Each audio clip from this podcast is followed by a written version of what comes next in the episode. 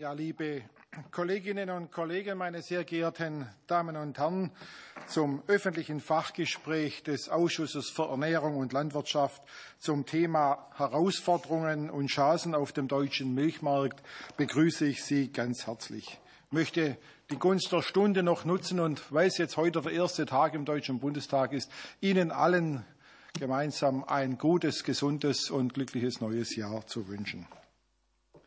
Als,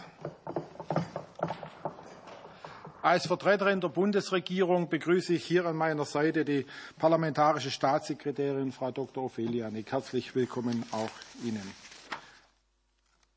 Der Milchwirtschaft kommt in der Bundesrepublik Deutschland eine hohe wirtschaftliche, politische, aber auch öffentliche Bedeutung zu. So trug die Milcherzeugung im Jahr 2020 mit rund 10,8 Milliarden Euro zum Produktionswert der deutschen Landwirtschaft bei. Die Versorgung mit Milch und Milcherzeugnissen muss auch in Zukunft gesichert bleiben. Die landwirtschaftlichen Familienbetriebe in Deutschland stehen vor großen Herausforderungen, wie dem fortwährenden Strukturwandel. Dieser betrifft insbesondere die Erzeugerebene. Hinzu kommen zahlreiche weitere Anforderungen, von denen der Umbau der Nutztierhaltung sowie der Umgang mit den erhöhten Anforderungen der Europäischen Union im Bereich der Klimaneutralität mit zu den aktuell drängendsten zählen. Vor allem die Reform der gemeinsamen Agrarpolitik der Europäischen Union seit 2003 und der Ausstieg aus der 1984 eingeführten Milchquote im Jahr 2015 haben die Rahmenbedingungen des EU-Milchmarktes neu bestimmt. Durch die schrittweise Liberalisierung wirken sich Veränderungen auf den Weltmärkten für Milch, Milcherzeugnisse seither direkter und stärker aus auf die heimischen Märkte. Während die Anzahl der Betriebe und der Beschäftigten, insbesondere in der Milchwirtschaft, sinkt, steigt die Größe der von den Betrieben bewirtschafteten Fläche und nimmt die Menge der erzeugten Produkte insgesamt zu. Die Produktionskapazitäten der aufgebenden Betriebe werden von den Wachstumsbetrieben übernommen. Dieser Konzentrationsprozess ist auch bei den Molkereien zu verzeichnen. Rund die Hälfte der in den Molkereien in Deutschland verarbeiteten Milch geht in den Export, sodass die überwiegenden Ausfuhren in andere EU-Mitgliedstaaten, aber auch in Drittstaaten eine enorme Bedeutung für die gesamte Milchwirtschaft haben. Zwischen 2010 und 2020 betrug die Abnahmerate landwirtschaftlicher Betriebe im Milchsektor bei Rindern insgesamt minus 25 Prozent, bei Milchkühen sogar minus 40 Prozent. Es stellen sich daher einige Fragen. Zum Beispiel, ist der Milchmarkt in der Lage, angesichts der Entwicklungen auf dem EU- und auf dem Weltmarkt die Produktion effektiv entlang von Angebot und Nachfrage zu organisieren? Ist der Milchpreis aktuell noch kostendeckend und wird es den milchverarbeitenden Betrieben ausreichend ermöglicht, die nötigen Investitionen in ihre Produktionsanlagen, zum Beispiel auch für bessere Haltungsbedingungen, zu tätigen? Wie kann die Position von Bäuerinnen und Bauern in der Wertschöpfungskette gestärkt und gleichzeitig eine nachhaltige Milcherzeugung sichergestellt werden? Und mit welchen nationalen Maßnahmen können die Betriebe finanziell und marktentlastend unterstützt werden? Der Ausschuss für Ernährung und Landwirtschaft des Deutschen Bundestags hat in seiner Sitzung am 29. November 2023 einstimmig entschieden, zu diesem Thema Herausforderungen und Chancen auf dem deutschen Milchmarkt dieses öffentliche Fachgespräch durchzuführen. Wir möchten heute mit sieben von den Fraktionen benannten Auskunftspersonen über dieses Thema sprechen. Ich darf zunächst die Auskunftspersonen begrüßen, die für das heutige öffentliche Fachgespräch eingeladen worden sind. Als Auskunftsperson begrüße ich Herrn Frank Niels, nein, Entschuldigung, Herrn Niels Frank, Entschuldigung, ja, Geschäftsführer der Lademann und Associates GmbH. Herzlich willkommen. Ich begrüße auch Herrn Diplom-Ingenieur Ellard von Gottberg, auch Ihnen ein herzliches Grüß Gott. Herrn Dr. Philipp Grotelow, Rechtsanwalt. Herrn Peter Manderfeld, Vorstandsvorsitzender der Hochwald Milch EG. Herrn Professor Dr. Holger Thiele von der Fachhochschule Kiel, Agrarbereich, Fachbereich Agrarwirtschaft. Und für den Deutschen Bauernverband die Referatsleiterin Milch, Frau Leonie Langeneck.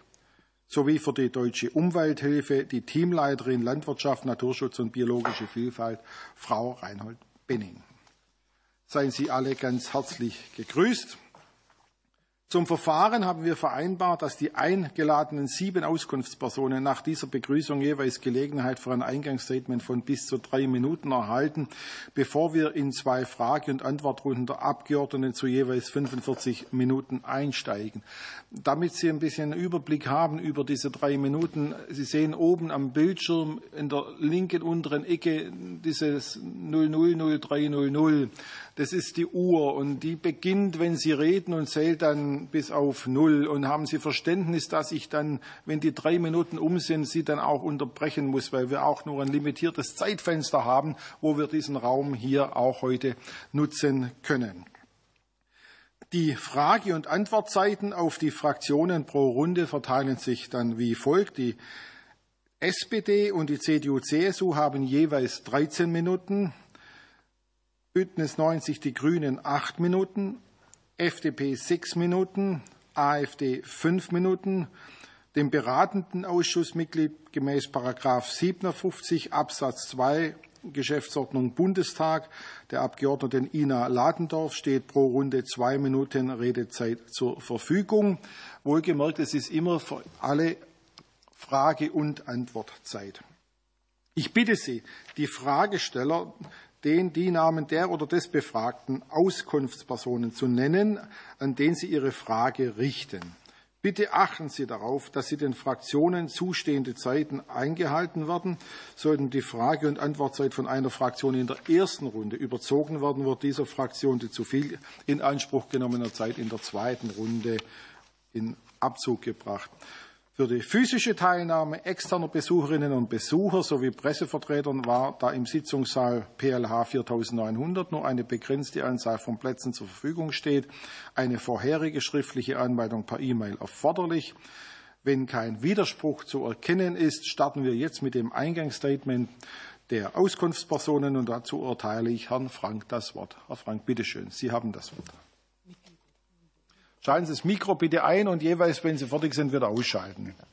Ja, äh, vielen Dank. Ähm, ich will kurz ähm, erläutern, woher jetzt so meine besondere Befassung mit dem Milchmarkt äh, herrührt. Wir hatten als äh, wettbewerbsökonomische Beratungsfirma uns das erste Mal mit dem Milchmarkt beschäftigt. Im Jahr 2010, glaube ich, war es im Zusammenhang mit der Sektoruntersuchung Milch des Bundeskartellamts. Wenn Sie ein bisschen näher ans Mikro gehen, vielleicht, ja. das ist ganz leise sonst. Okay, gut. Ähm, also, wir hatten als ähm, Firma uns äh, das erste Mal im Jahr 2010 ähm, mit dem Milchmarkt beschäftigt, im Zusammenhang mit der Sektoruntersuchung Milch des Bundeskartellamts.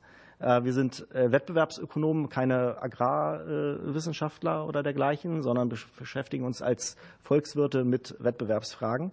Und insofern haben wir uns damals die besonderen Bedingungen auf dem Rohmilcherfassungsmarkt angeschaut. Wir haben dann 2019 äh, ein zweites Gutachten gemacht für das Milchboard ähm, und haben uns auch da mit äh, den ähm, Milchauszahlungspreisen und der Preisbildung äh, beschäftigt. Und ähm, was uns da sehr stark ins Auge gefallen ist, ist im Grunde, dass äh, anders als in im Grunde fast allen anderen Märkten der Rohmilcherfassungsmarkt doch eine sehr atypische Strukturierung hat, in dem Sinne, dass ähm, es keine Preise und Mengen äh, gibt, die vorab verhandelt würden, sondern dass man ähm, im Rahmen einer ähm, Andienungspflicht als Landwirt in der Regel seiner Molkerei die gesamte Milchmenge andient, die dann auch abgenommen wird und in der Folge äh, aber mit einigem zeitlichen Verzug dann ein Auszahlungspreis festgelegt wird, die dann, der dann einseitig durch die Molkerei festgesetzt wird, sodass ich als Landwirt zum Zeitpunkt meiner Produktionsentscheidung nicht weiß, was ich mal von der Molkerei bekommen werde. Und äh, aus unserer Sicht ergibt sich ein zusätzliches Problem für die Anreizstruktur der Molkereien, die im Grunde ihre eigenen Produktions und eigenen absatzwirtschaftlichen Entscheidungen dann auf einer Basis treffen, wo sie eigentlich keinen festen Rohmilchpreis einzukalkulieren haben. Im Grunde haben sie keine, zunächst erstmal keine Kosten auf der Ebene. Ähm, sie beteiligen die Landwirte in der Folge dann sag ich mal, am Verkaufserfolg der Milchprodukte. Ähm, aber ähm, den können sie dann im Grunde doch sehr frei variieren und insofern das wirtschaftliche Risiko aus unserer Sicht auf die Landwirte im Grunde übertragen und als Molkerei in Bezug auf die Rohmilchpreise ähm, sich des Risikos diesbezüglich entledigen. Und das ist aus unserer Sicht ein Problem der Marktstrukturierung. Bei allen anderen Märkten, die ich so kennengelernt habe in meiner 20-jährigen Tätigkeit als Wettbewerbsökonom, ähm, hat man eigentlich vorher äh, eine Kenntnis als produzierendes Unternehmen, was sind meine Kosten und auf der Basis ähm, mache ich dann meine Produktionsentscheidung. Das scheint hier nicht der Fall zu sein. Ich bin jetzt auch am Ende. Vielen Dank. So, ja, vielen Dank. Und es geht weiter mit Herrn äh, Diplom-Ingenieur Erat von Gottberg. Bitte schön. Vielen Dank, sehr geehrter Herr Vorsitzender Ferber, sehr geehrte Damen und Herren. Vielen Dank, dass ich heute an diesem historischen Tag hier sein darf. Mein Name ist Ellert von Gottberg. Ich leite die FINA Agrargenossenschaft CESA im Landkreis Potsdam-Mittelmark in Brandenburg. Unsere Agrargenossenschaft ist eine echte Agrargenossenschaft, echte Genossenschaft mit 40 Eigentümern. Wir bewirtschaften 28 auf 28 Bodenpunkten und 3000 Hektar. Wir produzieren 4,1 Millionen Liter Milch mit 450 Milchkühen. Wir hatten mal 700 Milchkühe und haben mit denen 5,7 Millionen Liter Milch produziert. Wir haben somit freiwillig unsere Milchmenge am Markt reduziert.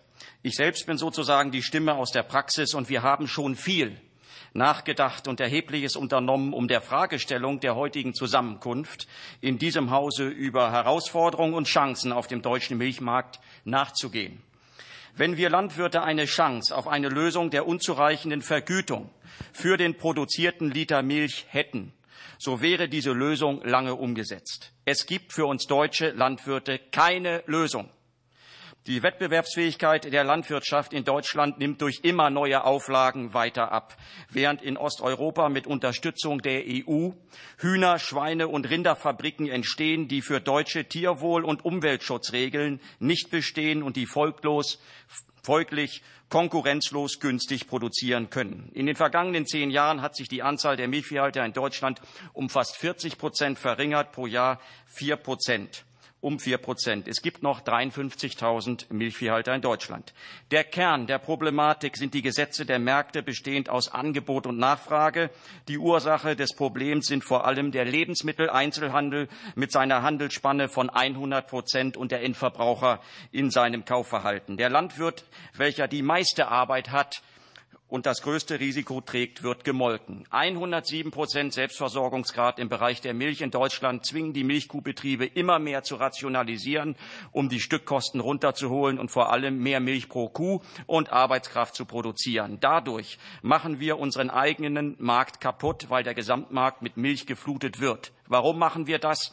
Mehr Milch ist die einzige Chance für Milch Betriebe, um ökonomisch wirtschaften zu können und um die Stückkosten zu senken. Wachsen oder weichen heißt die Devise. Die Gesetze der Märkte, das Angebot und die Nachfrage bestimmen den Milchpreis und das hebelt niemand aus.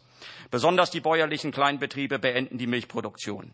Wir alle wollen den bäuerlichen Familienbetrieb. Für diesen gibt es ebenfalls eine planwirtschaftliche Lösung.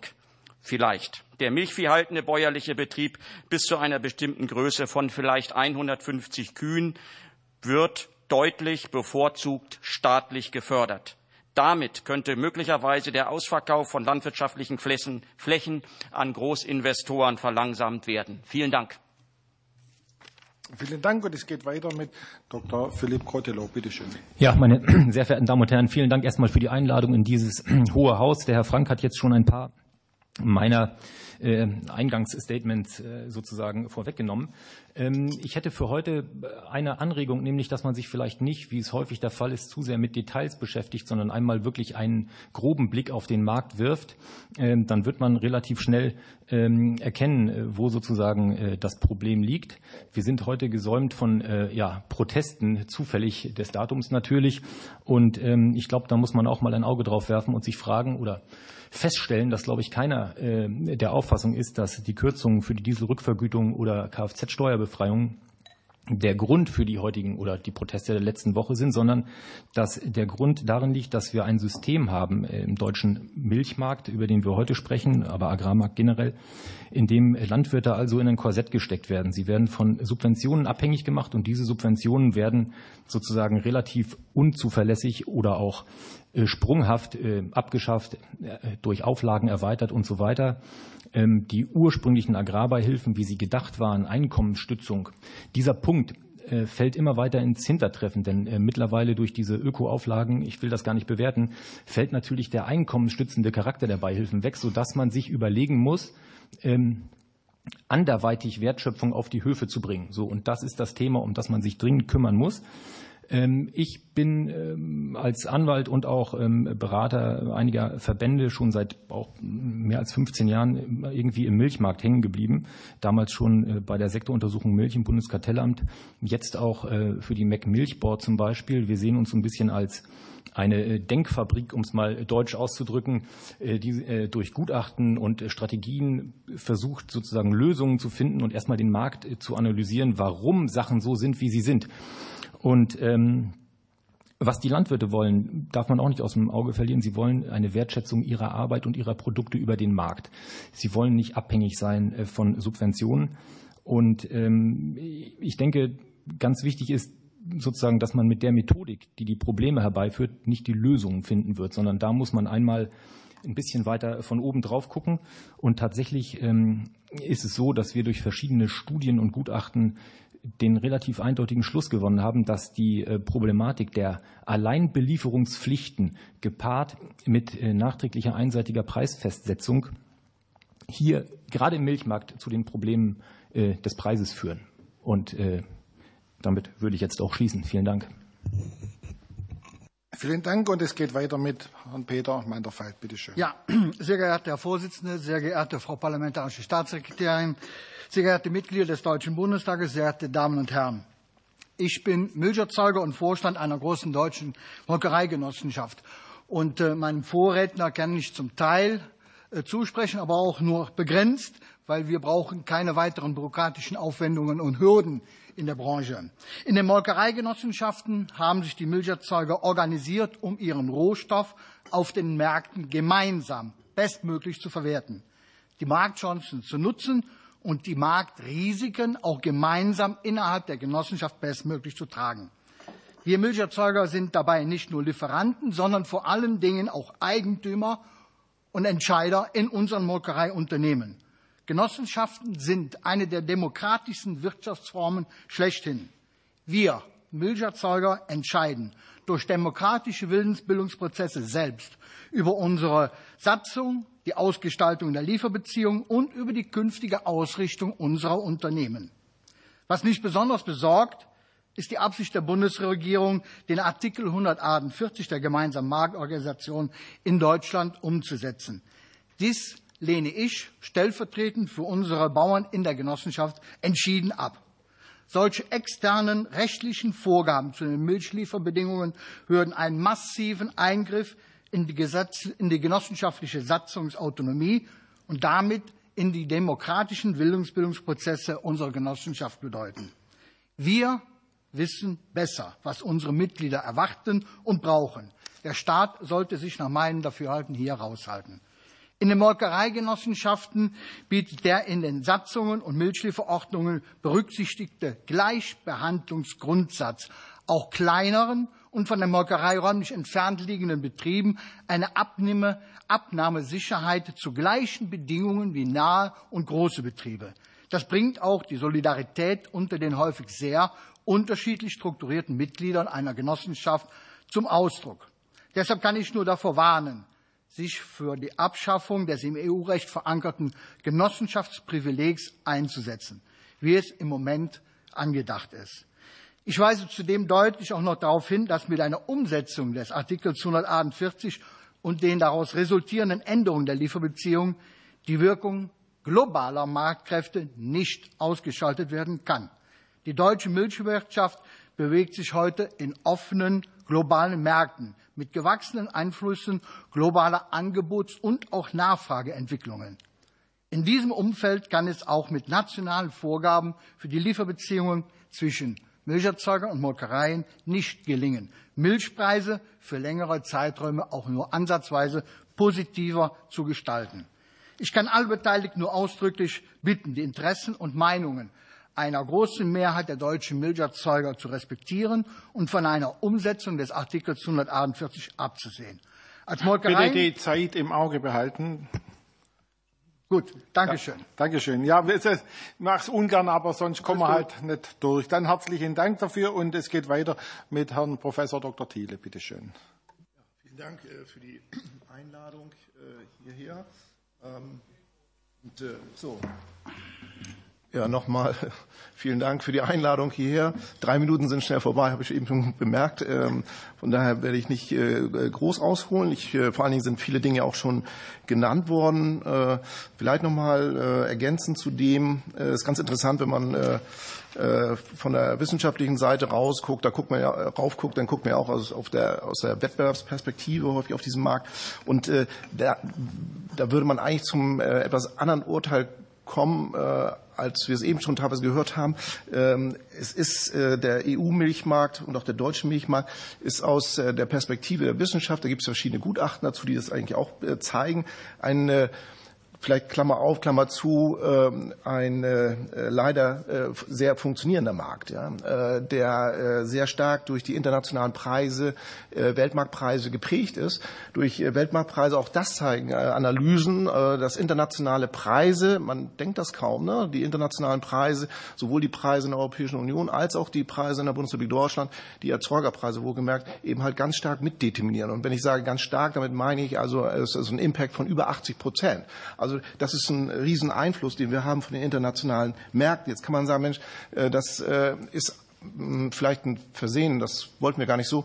Ähm, dem ist, äh, dem ist ja effektiv nicht so, weil wir haben uns dafür, also wenn ich sage wir, damit meine ich die die Bundesrepublik Deutschland und auch die Europäische Union. Man hat sich ja aktiv dafür entschieden, 2003 äh, Luxemburger Beschlüsse, äh, die Interventionspreise abzusenken, die staatlichen Mindestpreise abzusenken und dafür eben halt dann das Direktzahlungssystem, also Flächenprämien einzuführen.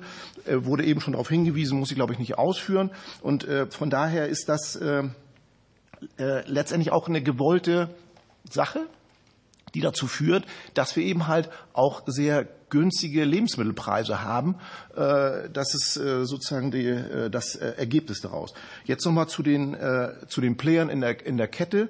Ähm, die Molkereien, ich will das nicht wiederholen, was eben schon gesagt wurde, aber vielleicht ganz, ganz wichtig und ein Kennzeichen dieses Milchmarktes ist es eben halt, dass wir 70 Prozent der Rohstoff in der Bundesrepublik Deutschland beispielsweise ähm, über genossenschaftliche Strukturen sozusagen vermarkten. Das heißt, das sind Unternehmen, so wie Herr Manderfeld eben ausgeführt hatte, er kommt ja von so einem Unternehmen, das sind äh, Unternehmen, die gehören den landwirtschaftlichen Erzeugern und Erzeugerinnen. So, und äh, das ist ein Spezifikum. Das heißt, äh, ähm, äh, wenn man jetzt über Milchpreise spricht ja, dann, äh, und Unzufriedenheit von Milcherzeugern und Milcherzeugerinnen über Milchpreise, dann muss man eigentlich sagen, bei 70 Prozent, das äh, sind Dinge, die ihr in eurer genossenschaftlichen Struktur eben halt dann auch besprecht. Und ein, dann gibt es einen anderen Teil, das sind die privatwirtschaftlichen Betriebe. Ja, ich gucke, ich, ich sehe gerade, privatwirtschaftliche Betriebe. Und dort haben wir ja teilweise drei Monate im Voraus sozusagen festgelegte Preise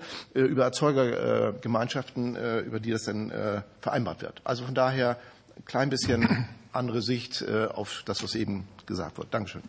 Vielen Dank und für den Deutschen Bauernverband erteile ich das Wort auf Frau Langeneck. Herr Dr. Thiele, wenn Sie das Mikro noch ausschalten. Dankeschön. Frau Langeneck, bitteschön. Herr Vorsitzender, vielen Dank. Sehr geehrte Damen und Herren, wir begrüßen eine fachliche Auseinandersetzung mit der Frage, wie die Position der Milcherzeugerinnen und Milcherzeuger in der Wertschöpfungskette gestärkt werden kann. Was für eine starke Position der Erzeugerstufe und einen stabilen Milchmarkt essentiell ist, ist die Anerkennung und die Honorierung der täglichen Arbeit, die die Milchbäuerinnen und Milchbauern leisten, durch Politik und Gesellschaft. Das ist Arbeit für unsere Ernährungssicherung, Arbeit für Umwelt und Naturschutz, für Klimaschutz für unser und für Tierwohl. Dafür demonstrieren Bäuerinnen und Bauern tagesaktuell wobei die Streichungen bei Agrardiesel und bei Kfz-Steuerbegünstigungen nur die Spitze des Eisbergs sind. Ich möchte hier jetzt an dieser Stelle auf die ähm, vergangene Aktionswoche nicht genauer eingehen. Was die Demonstra Demonstrationen aber schlichtweg aufzeigen, ist, dass massive Verunsicherung und Unzufriedenheit herrscht. Und das aufgrund von handwerklich schlecht gemachtem Aktionismus seitens der Politik. Der Milchmarkt ist durch Volatilitäten geprägt. In Anbetracht dessen Und insbesondere in Zeiten multipler Krisen ist die zweite essentielle und folgerichtige Sache für eine wirtschaftlich starke Milcherzeugung eine stabile und verlässliche Wirtschafts- und Agrarpolitik. Im Jahr 2020 hat sich die deutsche Milchbranche eine eigene Agenda gegeben, die Strategie 2030 der deutschen Milchwirtschaft. Mit dieser Agenda geht die Branche progressiv die Herausforderungen auch auf dem Milchmarkt an. Dieser Weg wird mit breiter Unterstützung der Branche weitergetragen und 2025 wird eine Halbzeitbilanz gezogen. Es bleiben auf dem Milchmarkt vorrangig die wirtschaftlichen Akteure gefordert, ihre Lieferbeziehungen so zu gestalten, dass Preisabsicherung, dass eine frühzeitige Weitergabe von Preissignalen und dass eine unternehmens- und absatzbezogene Planung der Milchanlieferungsmenge zwischen den Molkereien und den Milcherzeugern erfolgt. Hier ist Entwicklungspotenzial vorhanden, das sehen wir. Gleichzeitig hat sich die Branche in den letzten Jahren hier aber auch schon sehr stark entwickelt. Volatilität habe ich schon angesprochen. Um diese, um krisenhafte Einbrüche des Milchmarktes abzumildern, bleibt ein Sicherheitsnetz aus privater Lagerhaltung und öffentlicher Intervention wichtig. Eine zentrale Steuerung von Produktionsmengen lehnen wir als Deutscher Bauernverband ab. Die geplante Aktivierung des Artikel 148 GMO kann aus unserer Sicht nur unter Beibehaltung des Genossenschaftsprivilegs gemäß Absatz 3 stattfinden. Mit Rückblick auf das wirtschaftlich sehr positive Jahr 2022 wäre es sinnvoll, das einzelbetriebliche Risikomanagement, das nachhaltiger Liquiditätssicherung, nachhaltiger Liquiditätssicherung dient, zu unterstützen und das durch eine Risikoausgleichsrücklage beispielsweise. Das Unterstützen und das Aufzeigen von Wegen zur Absicherung und das Ermöglichen von Unternehmertum ist ähm, zentralen Steuerungs- und auch Reglementierungsinstrumenten klar vorzuziehen. Denn die Milcherzeuger und Milcherzeuger in Deutschland sind Unternehmer. Sie treffen Investitions- und Produktionsentscheidungen. Sie gestalten ihre Betriebskosten effizient und sie setzen auch Innovationen in der Produktionstechnik um. Und den Milcherzeugern und Milcherzeugern obliegt es, die Instrumente zur Absicherung ihres Betriebes zu wählen. Diese Wahlmöglichkeit muss erhalten bleiben. Ich schließe den argumentativen Kreis, indem ich zum Ausgangspunkt zurückkomme. Es bleibt vor allem die Politik gefordert, nicht zu weiterer Verunsicherung beizutragen, sondern ein Investitionsumfeld zu schaffen, das positiv ist. Ähm ja, vielen Dank. Das war eine Punktlandung und für die Deutsche Umwelthilfe erteile ich das Wort. Frau Benning, bitteschön. Sehr geehrter Herr Vorsitzender, vielen Dank für das Wort. Ähm, Sie hatten eingangs gesagt, 10,8 äh, Millionen Euro werden verdient. 50 Prozent gehen in den Export im Bereich Milch. Nur der Export zahlt nicht für die gesellschaftlichen Anforderungen, die an die Landwirtschaft gestellt werden und auch nicht für die Leistungen, die erbracht werden müssen, um die staatlichen Ziele, die Deutschland unterzeichnet hat im Bereich der Nachhaltigkeit, des Gewässerschutzes und äh, der Ammoniakreduktion ähm, und letztlich auch mit Blick auf äh, Methanreduktion äh, anstehen. Äh, vor diesem Hintergrund äh, sehen wir die Ankündigung des Bundeslandwirtschaftsministeriums, eine Verordnung auf den Weg zu bringen, die den Artikel 148 in Deutschland umsetzen würde, mit großer ähm, Sprechen sehr dafür. Diese Verordnung ähm, muss allerdings, und da widerspreche ich meiner Vorrednerin, die Genossenschaftsausnahme schließen. Aus unserer Sicht ist es hochproblematisch, ähm, dass sozusagen jetzt schon möglich wäre, dass Genossenschaften ihren Mitgliedern natürlich kostendeckende Preise auszahlen. Dies ist aber nicht der Fall, sondern äh, wir haben heute Morgen noch frische Zahlen vom MEG Milchboard bekommen. Demnach ist, beträgt die Unterdeckung 6,6 Cent. Eine sehr kurze Phase in 22 und Anfang 23 mit Kostendeckung wird schon wieder konterkariert seit April 23 mit Unterdeckungen von Kosten. Da 65 Prozent der Milch in Deutschland Deutschland ähm, in Genossenschaftsmolkereien erfasst und auch bezahlt wird, zeigt sich deutlich, Genossenschaften sind hier für die Kostendeckung offensichtlich im Moment noch nicht gesetzlich dazu veranlasst, äh, den Betrieben eine Existenz zu ermöglichen. Das führt zu starken Betriebsverlusten. Allein von November 22 bis Mai 23 haben wir 1200 Milchbetriebe in Deutschland verloren, gemäß Statistischem Bundesamt.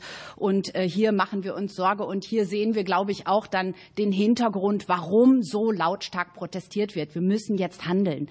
Und dieser Appell geht natürlich ganz besonders an die Bundesregierung, aber auch ans Parlament. Hier bedanken wir uns sehr für die Überlegungen, die laut geworden sind zum Agrarorganisations, äh, Agrarorganisationen und Lieferkettengesetz. Das Agrar-OLKG sollte unserer Ansicht nach eine Generalklausel enthalten, um Ausweichbewegungen auf andere unfaire Praktiken äh, auszuschließen. Eine Ombudspreis- und Beobachtungsstelle muss geschaffen werden, um die Kontrolle über neue Regulierungen äh, in Gang zu setzen.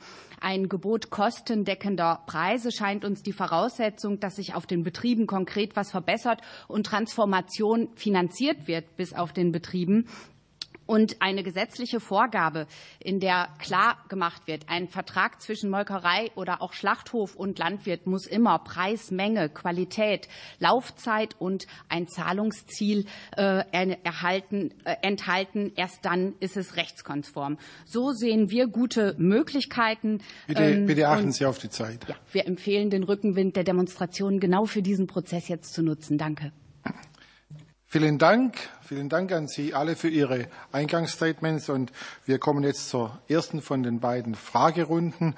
Und dazu erteile ich das Wort Kollegin Kersten von der SPD. Es stehen für Frage und Antwort 13 Minuten zur Verfügung.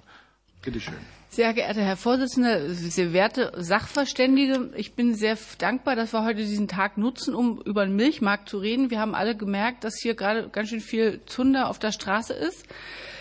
Äh, und ich finde es auch gut, dass Sie gesagt haben, dass wir das Thema tatsächlich ein bisschen größer machen, weil das durchaus Anspruch hat, dass wir nicht nur allein den Milchmarkt regeln und dann wäre alles gut.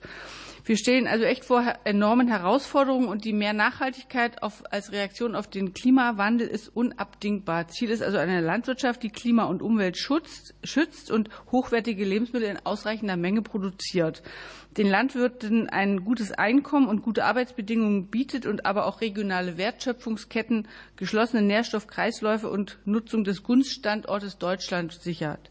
Dazu braucht es Gerechtigkeit und da gehört die Gerechtigkeit in den Lieferbeziehungen dazu. Insofern hätte ich schon eine, die Milchwirtschaft als, einen, als den wichtigsten Zweig unserer Ernährungswirtschaft und immer schon besondere Rahmenbedingungen. Also ich glaube, ich beschäftige mich mit Milchmarkt jetzt auch schon über 20 Jahre. Und manchmal denkt man, ach man, irgendwie haben wir das alles schon mal angeguckt und probiert und irgendwie sind wir noch nicht viel weitergekommen. Deshalb meine Frage an Herrn Philipp Grotelow. Auf welcher Grundlage wird die Rohmilch zwischen Erzeugern und Molkereien derzeit gehandelt? Wie stellt sich die Gestaltung der Mengen- und Preisbildung für Rohmilch derzeit dar? Äh, ja, und sind die aktuellen Milchgelder auskömmlich und decken sie zumindest die durchschnittlich anfallenden Erzeugerkosten? Ja, äh, vielen Dank. Schön, ich musste mir einmal kurz noch Wort eine. Hat, Herr Dr. Grotelow, bitte schön. Ah ja, vielen Dank. Ähm, einen Stichpunkt notieren, nicht damit ich die Fragen vergesse. Ja, also wir haben es schon mehrfach gehört. Also derzeit gibt es ja sozusagen in, in Deutschland sozusagen eine Zweiteilung. Ähm, circa zwei Drittel, 70 Prozent, 65 äh, werden genossenschaftlich gehandelt. Also sprich ähm, in der Lieferbeziehung Mitglied zu Genossenschaft aufgrund der Satzungs- oder Milchlieferordnungsvorgaben, wo dann drin steht, du Mitglied lieferst jede Milch, die du hast äh, und den Preis dafür, so ist es üblich, sagen wir dir später anhand irgendwelcher Kriterien so. Äh, üblicherweise ist es der Verwertungserlös, der dann irgendwie ausgekehrt wird.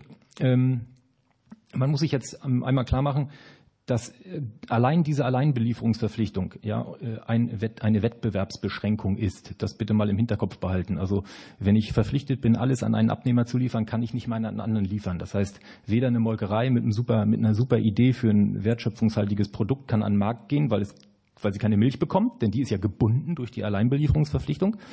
Ähm, also das ist so und das betrifft ungefähr zwei Drittel des Marktes. So die anderen 30 Prozent, ja, das sagt Herr Thiele ja eben, werden vertraglich gehandelt äh, und zwar entweder zwischen Privatmolkereien und Erzeugern oder Liefergemeinschaften oder eben auch zwischen Genossenschaften und Lieferanten, die nicht Mitglieder sind. So, da wird ja auch Milch zugekauft.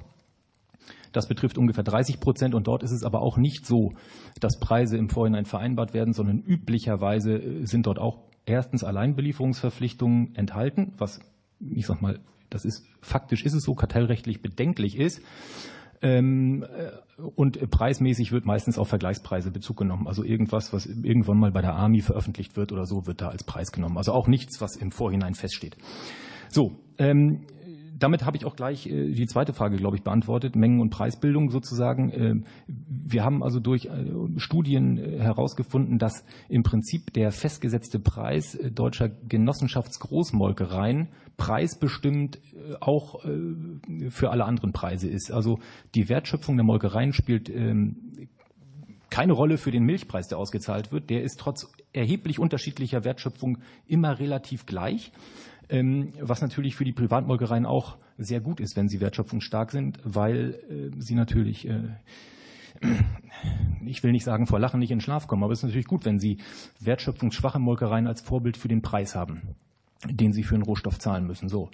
Ähm, und äh, die dritte Frage waren Preise. Genau, wir erheben also tatsächlich anhand des Testbetriebsnetzes äh, beim BMEL äh, sozusagen Daten zu Milcherzeugungskosten.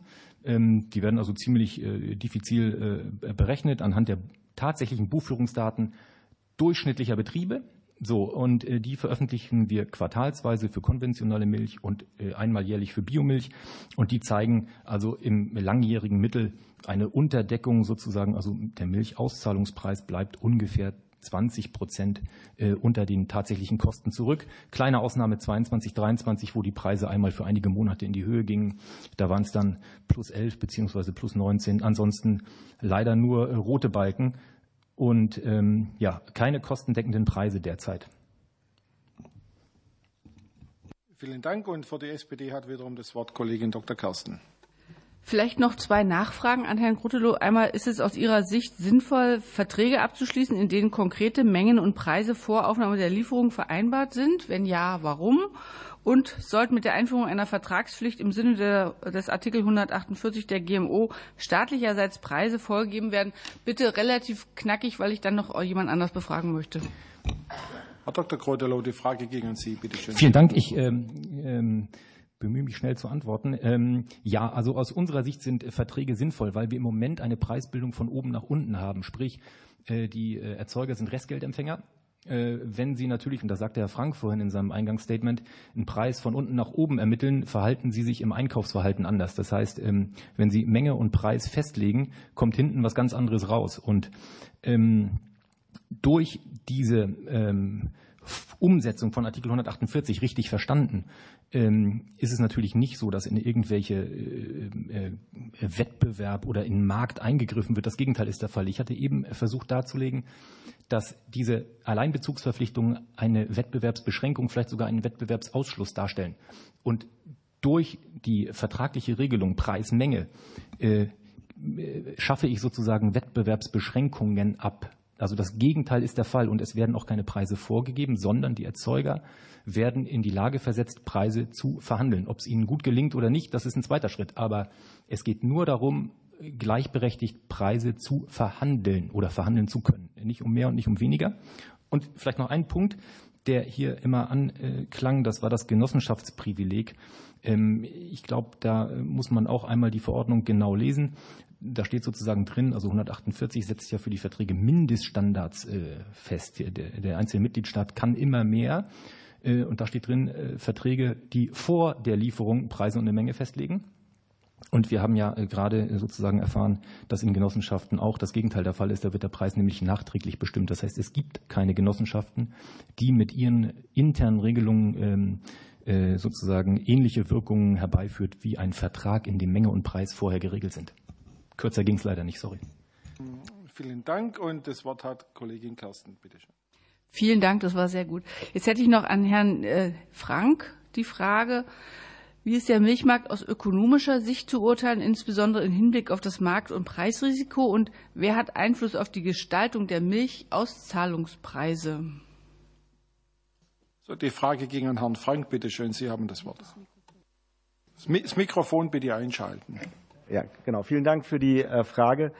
Ähm, äh, zur, zur Frage, wie sich sozusagen der Preis bildet und was die Einflussfaktoren sind. Ähm, ich, ich, nach meinem Verständnis ist es so, dass, äh, und das hat auch die, die kurzzeitig sehr positive Entwicklung des Milchauszahlungspreises, glaube ich, gut reflektiert, ist, dass der Milchmarkt doch sehr stark am äh, vom, vom Weltmarktpreis von Milchpulver hängt, auch der Auszahlungspreis äh, für, die Landwirte, ähm, was im Grunde zurückzuführen ist auf dieses Anreizproblem, das ich in meinem Eingangsstatement geschildert hatte.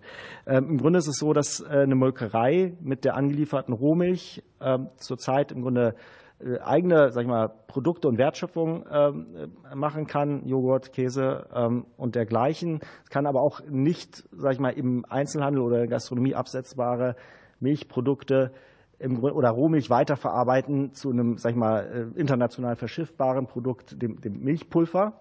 Und diese Grenzmengen sind im Grunde die, die ähm, doch stark auf die Preisbildung am Ende durchschlagen. Und wenn ich jetzt einfach aufgrund einer, sag ich mal, unlimitierten Anlieferung von, von Milch ähm, einfach sehr viel und im Grunde immer, sag ich mal, die Restmenge in den in, in, in Milchpulver am Ende auf den Weltmarkt bringe, bin ich äh, als in meinem wirtschaftlichen Ergebnis als Molkerei natürlich zu dem Grad, wie ich halt Milchpulver auch verkaufe, stark abhängig von dem äh, Weltmarktgeschehen. Und äh, als es jetzt 2022 mal sehr, sehr gute Auszahlungspreise gab, war das die Marktphase als auch der Milchmarkt, Weltmarktpreis für Milchpulver. Aus welchen Gründen auch immer, das mag ich jetzt gar nicht zu erklären, ähm, einfach sehr hoch war. Aber das war auch im Grunde ein Zufallsprodukt. Und wenn jetzt man zukünftig im Rahmen einer vorherigen vertraglichen Regelung über Preise und Mengen dazu kommt, dass man sagt, okay, ich als Molkerei habe ähm, für die Menge, Mengen an Milch, die ich beziehe, einen fest, vorher festgelegten Preis zu zahlen,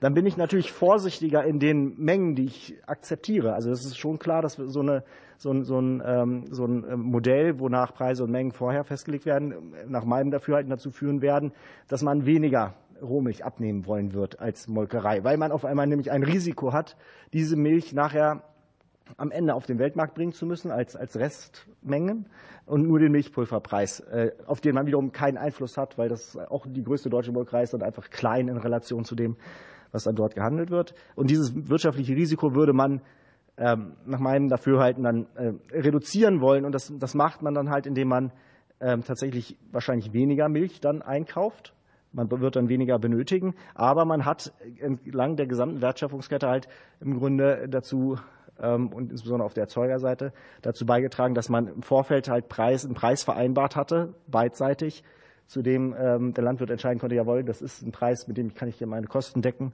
Und, ähm, und mit dem muss dann die Molkerei kalkulieren und wird wahrscheinlich dann weniger Milchpulver nachher produzieren wollen. Das ist so mein Eindruck. Und Ihre zweite Frage? oder wahrscheinlich bin ich die Zeit äh, ist noch äh, vorhanden. Die zweite genau, ich, es war, gab einen zweiten Teil der Frage, glaube ich, den ich jetzt nicht beantwortet hatte. Kollegin Dr. Carsten, die zweite Frage nochmal. Wer hat Einfluss auf die Gestaltung der Milchauszahlungspreise? Herr Frank, bitteschön. Ja, also nach meinem Dafürhalten ist es halt im Grunde eine Entscheidung ähm, auf der Ebene der Molkerei bzw. der genossenschaftlichen Molkerei, dass halt das Restergebnis in irgendeiner Weise anteilig ähm, dann ausgekehrt wird in Form des Milchpreises. Aber dieses Ergebnis, wie gesagt, ist halt ja abhängig davon, wie groß der Anteil war dessen, was man halt als Milchpulver auf den Markt gebracht hat, was teilweise einfach sehr wenig Geld bringen kann. Ne? Und das, das Ergebnis pro, pro Kilo Milch, äh, das man eingekauft hat, wird dann dadurch natürlich stark gedrückt und entsprechend würde sowas natürlich dann weitergereicht werden in niedrigen Milchauszahlungspreisen. So, 50 ah, Sekunden haben wir noch, Kollegin Dr. Carsten. Herr Frank, noch ganz kurz, wie würde sich diese Andienungspflicht und Abnahmegarantie äh, auf, den, auf den Milchmarkt auswirken und wie wirkt sich das im Krisenfall aus? Wenn nicht, können wir nachher die Frage auch noch mal rüberschieben, aber vielleicht können Sie noch kurz antworten darauf, der Krisenfall. Herr Frank, bitteschön. Ja, ähm, äh, der Krisenfall wäre, glaube ich, äh, also ein, ein, eine Situation, ähm, nach, nach meiner Lesart jetzt, wo einfach es ein Überangebot an, an Milch auf dem Weltmarkt gibt, also Milchpulver auf dem Weltmarkt gibt, der Milchpulverpreis sehr niedrig ist und diese Restmengen ähm, stark in die äh, Ergebniskalkulation der Molkereien reingehen, die dann halt entsprechend wenig äh, rückwirkend auszahlen können. Aber, aber es verlagert dieses Risiko des Krisenfalls von der Molkerei auf die Erzeuger. Das ist, glaube ich, ganz wichtig. Ja, vielen Dank. Auch hier eine Punktlandung. Und das Wort hat nun für die Fraktion der CDU-CSU Kollege Stegemann, bitte schön. Ja, vielen Dank, Herr Vorsitzender. Auch noch von uns aus ein äh, frohes neues Jahr. Ähm, ich glaube, Wir können uns alle auf ähm, spannende Zeiten in der Landwirtschaft, auch auf spannende Milchzeiten einstellen. Will natürlich auch vor dem Hintergrund, beziehungsweise will erst noch einen Interessenskonflikt laut Geschäftsordnung anmelden. Ich habe einen Milchviehbetrieb und ähm, ähm, habe dort eben auch Eigeninteresse. Ich melde das hier an. Das gehört sich nach Geschäftsordnung so. Ich habe eine Frage an Frau, Frau Langeneck, aber auch an Herrn Manderfeld. Ich glaube, wir können diese Anhörung nicht starten, ohne äh, wenn wir äh, die Mikrofone ausmachen, dann hören wir ja immer noch die äh, Traktoren und es wird immer noch demonstriert. Ähm, welchen Einfluss ähm, hat denn die Diskussion um den Agrardiesel auf die Wettbewerbsfähigkeit der Milchviehbetriebe in Deutschland? Man hört dann immer wieder, es seien wohl dann nur überproportional die flächenstarken Betriebe betroffen. Gibt es eben auch eine Betroffenheit bei den Milchviehbetrieben? Vielleicht, Frau Langeneck, wenn Sie anfangen und dann Herr Manderfeld direkt anschließt. So, die Frage ging an Frau Langeneck und Herrn Manderfeld. Bitte schön, Frau Langeneck. Sie haben das Wort. Ja, vielen Dank. Danke, Herr Stegemann, für die Frage. Ähm wenn Sie das Mikro ein bisschen näher herholen, dann ja, kann man es besser so. verstehen. Ähm, ja, vielen Dank für die Frage. Also ich denke, dass die, die breit getragenen Proteste durchaus zeigen, dass diese Demonstrationen sich ähm, für alle Landwirte vor große Herausforderungen stellen, die ähm, und dass das eine sehr große Betroffenheit ist. Und definitiv sind auch Milchviehbetriebe, die ähm, die selbst ihr Futter an, erzeugen, die selbst Futter anbauen und die ähm, eben von diesen Subventionen oder von diesen, von diesen Begünstigungen sonst ähm, profitieren, davon natürlich betroffen. Ähm, ich muss an dieser Stelle um Verständnis bitten. Ich werde die Antwort relativ kurz halten und an, ähm, an Herrn Manderfeld übergeben. Ähm, ich denke, Sie können sich vorstellen, dass innerhalb des DBV unsere Ressourcen aktuell ähm, etwas knapp und auch heute sehr gebunden sind. Und ich habe ähm, meine Position als Referatsleitung seit zwei Wochen inne. Und der Bereich Agrardiesel und Steuerbegünstigung liegt sonst auch nicht in meiner, meinem Arbeitsfeld. Deswegen würde ich die Frage gern an der Stelle kurz, die Antwort kurz halten und die Frage weitergeben. Ja, vielen Dank. Herr Manderfeld, bitte schön. Sie haben das Wort. Ja, vielen Dank. Dieselrückvergütung. Wenn diese Dieselrückvergütung wurde immer eingeführt, damit, weil die Schlepper, die Traktoren überwiegend auf dem Acker oder auf dem Grünland unterwegs waren. Auch heute noch. Wenn diese Rückvergütung jetzt äh, gestrichen werden soll, bedeutet das in erster Linie für die Betriebe eine Kostensteigerung. Und damit auch eine Wettbewerbsverzerrung, weil ich komme aus einer Grenzregion direkt an Luxemburg, Belgien und Frankreich. Meine Berufskollegen jenseits der Grenzen haben deutlich höhere Mineralölsteuervergünstigungen wie wir irgendwo zwischen 40 und 50 Cent pro Liter Milch. So, das heißt in Zukunft, die Kosten belasten meine Produktion und damit habe ich einen Wettbewerbsnachteil meiner Kollegen auf der anderen Seite. Das schwächt natürlich auch wieder unsere Wettbewerbssituation, unser Wettbewerb. Und am Ende des Tages, und da mache ich mir große Sorgen, wir haben einen riesen Transformationsprozess vor uns, nämlich Richtung Klimaschutz und Tierwohl. Und diese Aufgaben kosten uns alle, den Staat, die Erzeuger und der gesamten Gesellschaft Geld. Und dadurch verlieren wir Liquidität, die wir auf den Höfen dringend zur Bewältigung dieser Aufgaben benötigen.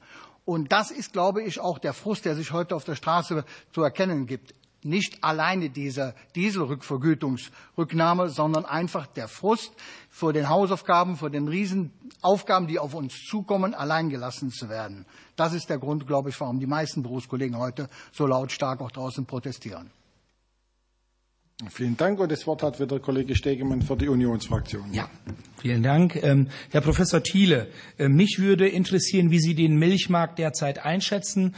Wir alle haben gemeinsam erlebt, dass der Milchmarkt sehr volatil ist. Ob das die Krim-Krise äh, seinerzeit war, der Ausstieg aus der Quote hat ja zu erheblichen Marktverwerfungen geführt. Wenn Sie sozusagen ähm, ja, ähm, auf dem Fieberthermometer des Milchmarktes mal nachschauen, wie würden Sie momentan den, den Weltmilchmarkt bzw. den Milchmarkt beurteilen? Beurteilen und ähm, welche Risiken ähm, sehen Sie dort? Und vielleicht schließe ich gleich meine zweite Frage an.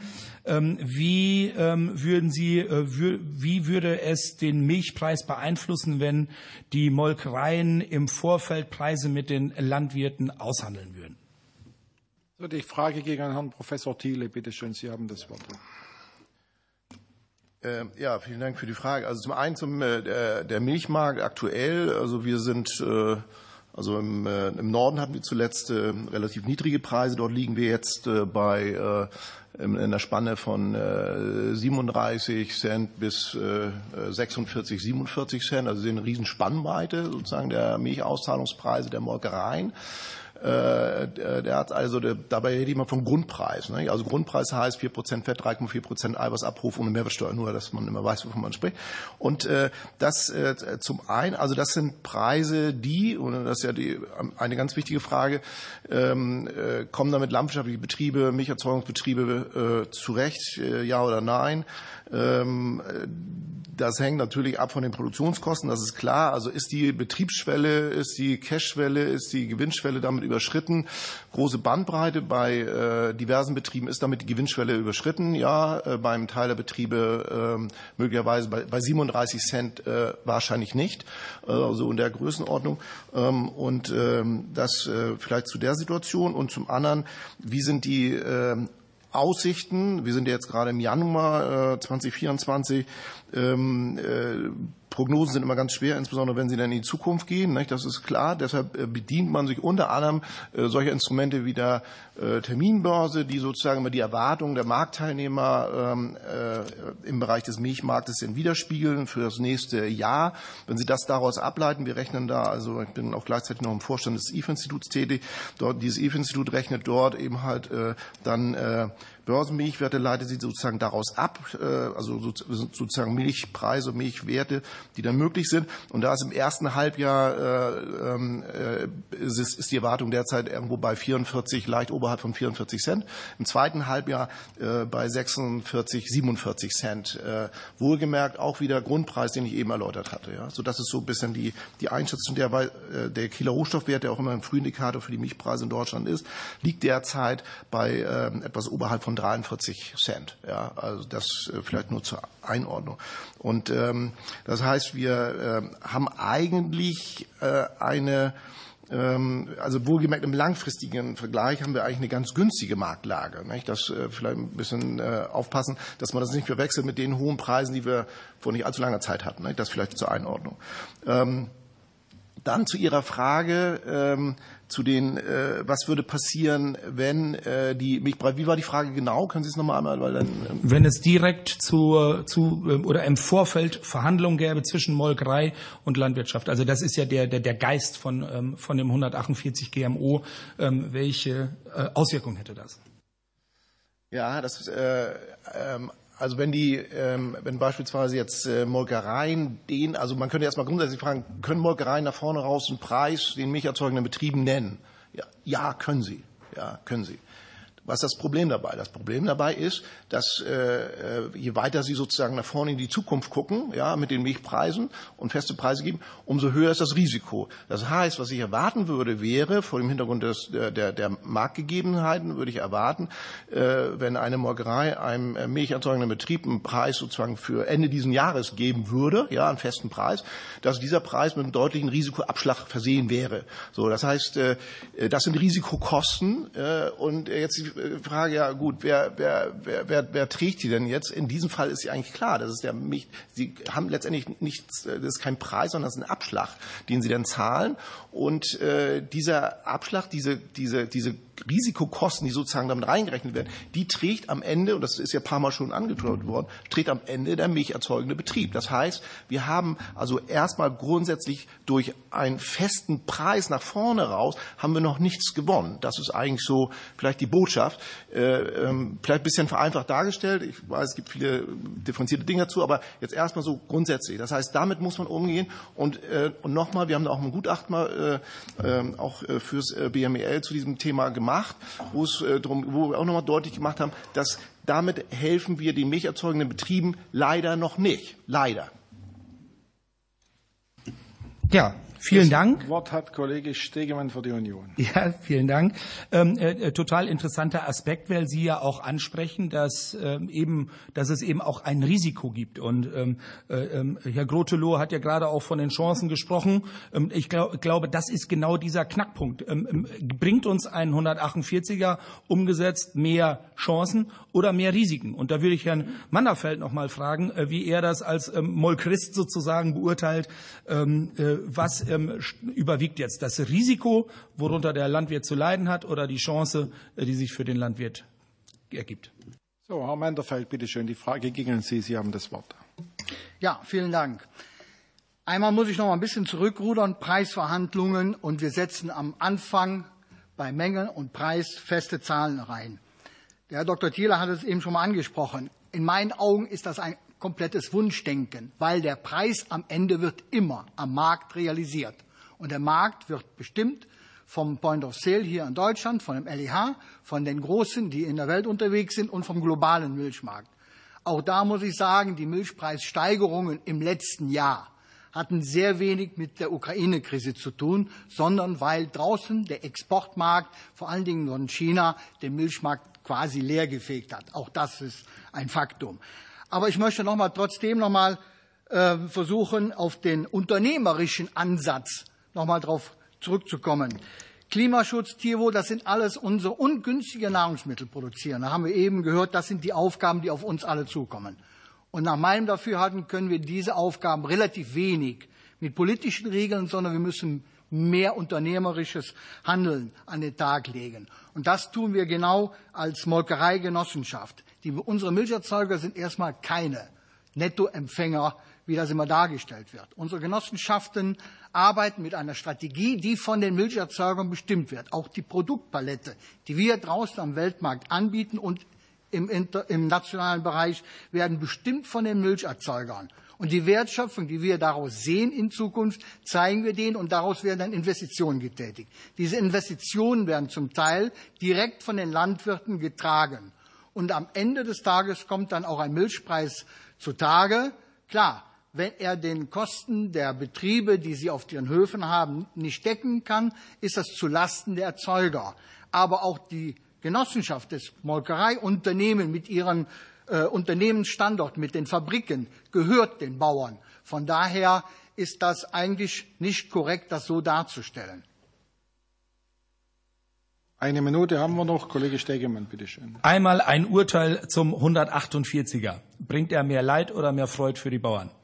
In meinen Augen bringt er deutlich mehr Leid, weil die eine Seite Preisfestlegung haben wir von eben festgestellt. Wenn ich als Molkerei auf der anderen Seite sehe, gehe ich sehr defensiv in der Preisfestlegung in die Verhandlungen rein. Auf der anderen Seite sehe ich die Gefahr einer Strukturbeschleunigung, weil wenn wir Mengen und Preise dieses Feld aufmachen. Was ist denn dann in Zukunft mit zum Beispiel dem kleinen Milchviehhalter mit 30 Kühen im entlegenen Saarland, wo die nächste Molkerei 150 Kilometer weit entfernt ist?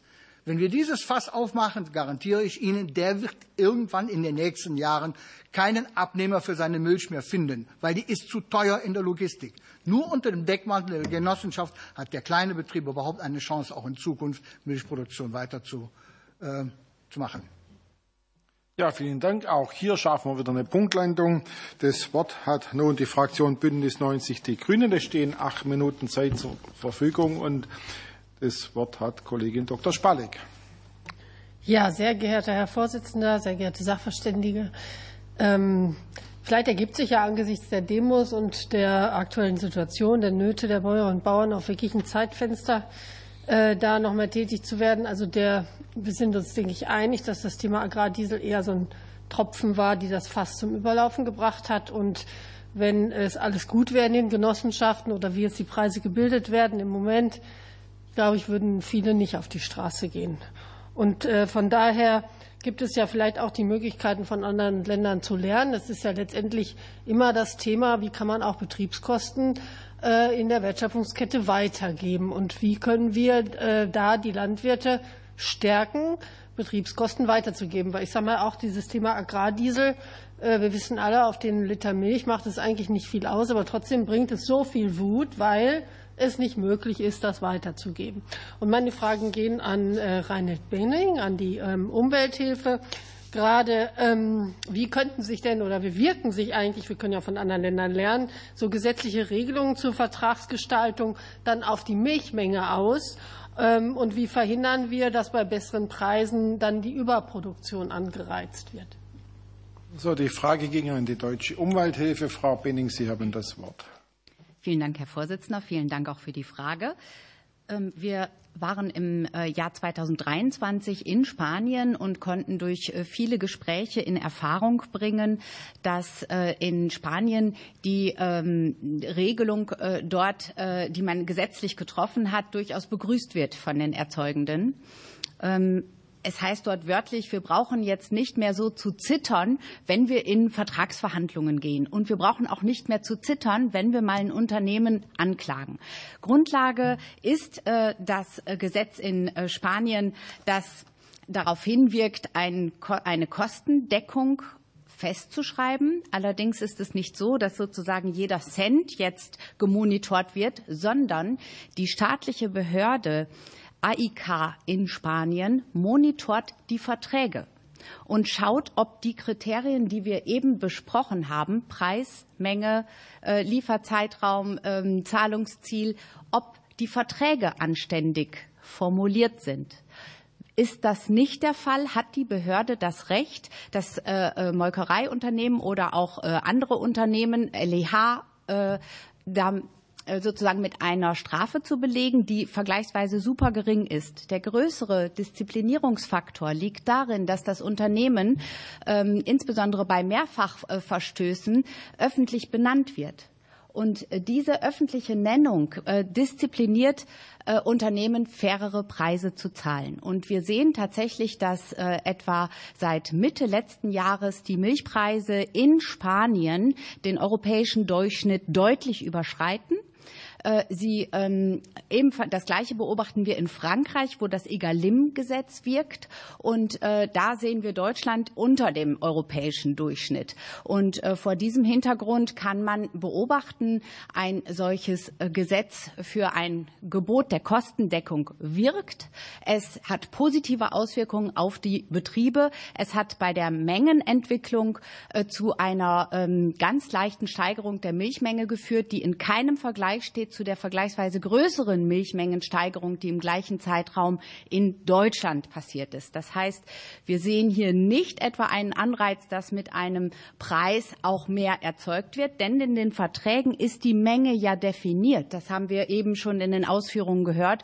Und insofern gibt es keinen Anlass für die Betriebe, in die Überproduktion zu gehen. Ganz im Gegenteil, die Menge ist schön knapp gehalten worden und somit ist auch der die Preisbildung am Markt über Angebot und Nachfrage in ein besseres Verhältnis gebracht worden.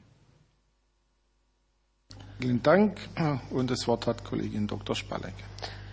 Genau, auch vielleicht noch mal die Rückfrage, inwieweit sich die Landwirte, dann die Milchbäuerinnen und Bauern dann äh, gegebenenfalls auf Verträge kündigen können oder wechseln können oder inwieweit also es wirklich ein, ein, besserer Markt ist. Wie kriegen wir die Genossenschaften auch dazu? Weil wir wissen, ein Markt funktioniert eigentlich erst dann, wenn ich sozusagen, also wie im normalen Leben, ich mache einen Vertrag mit Preis und Zeit und wenn der mir nicht gefällt, kann ich kündigen, woanders hingehen und wenn er mir gefällt, äh, kann ich ihn annehmen und wenn ich sage, so, der gefällt mir so mäßig, dann kann ich ja auch meine Produktionsmenge auf die äh, perspektivisch ähm, äh, darauf einrichten. Also zum Beispiel ein paar Kühe abstocken oder aufstocken, wie auch immer. Also das, da bin ich dann, so funktioniert Markt. Aber wie könnte man das mit dem 148er dann im Prinzip bei uns umsetzen, zum Beispiel, oder mit anderen Gesetzen? Frau Benning, bitteschön. Vielen Dank für das Wort. Ja, ich möchte vielleicht vorab einmal kurz sagen, das äh, Thünen-Institut hat in seiner Stellungnahme ähm, einen Zeitraum für Spanien und Frankreich beobachtet, der recht früh war. Und ähnlich wie in Deutschland finden wir in der Agrarfachpresse kaum eine Information über das hier diskutierte Agrarorganisationen und Lieferkettengesetz oder über den 148er.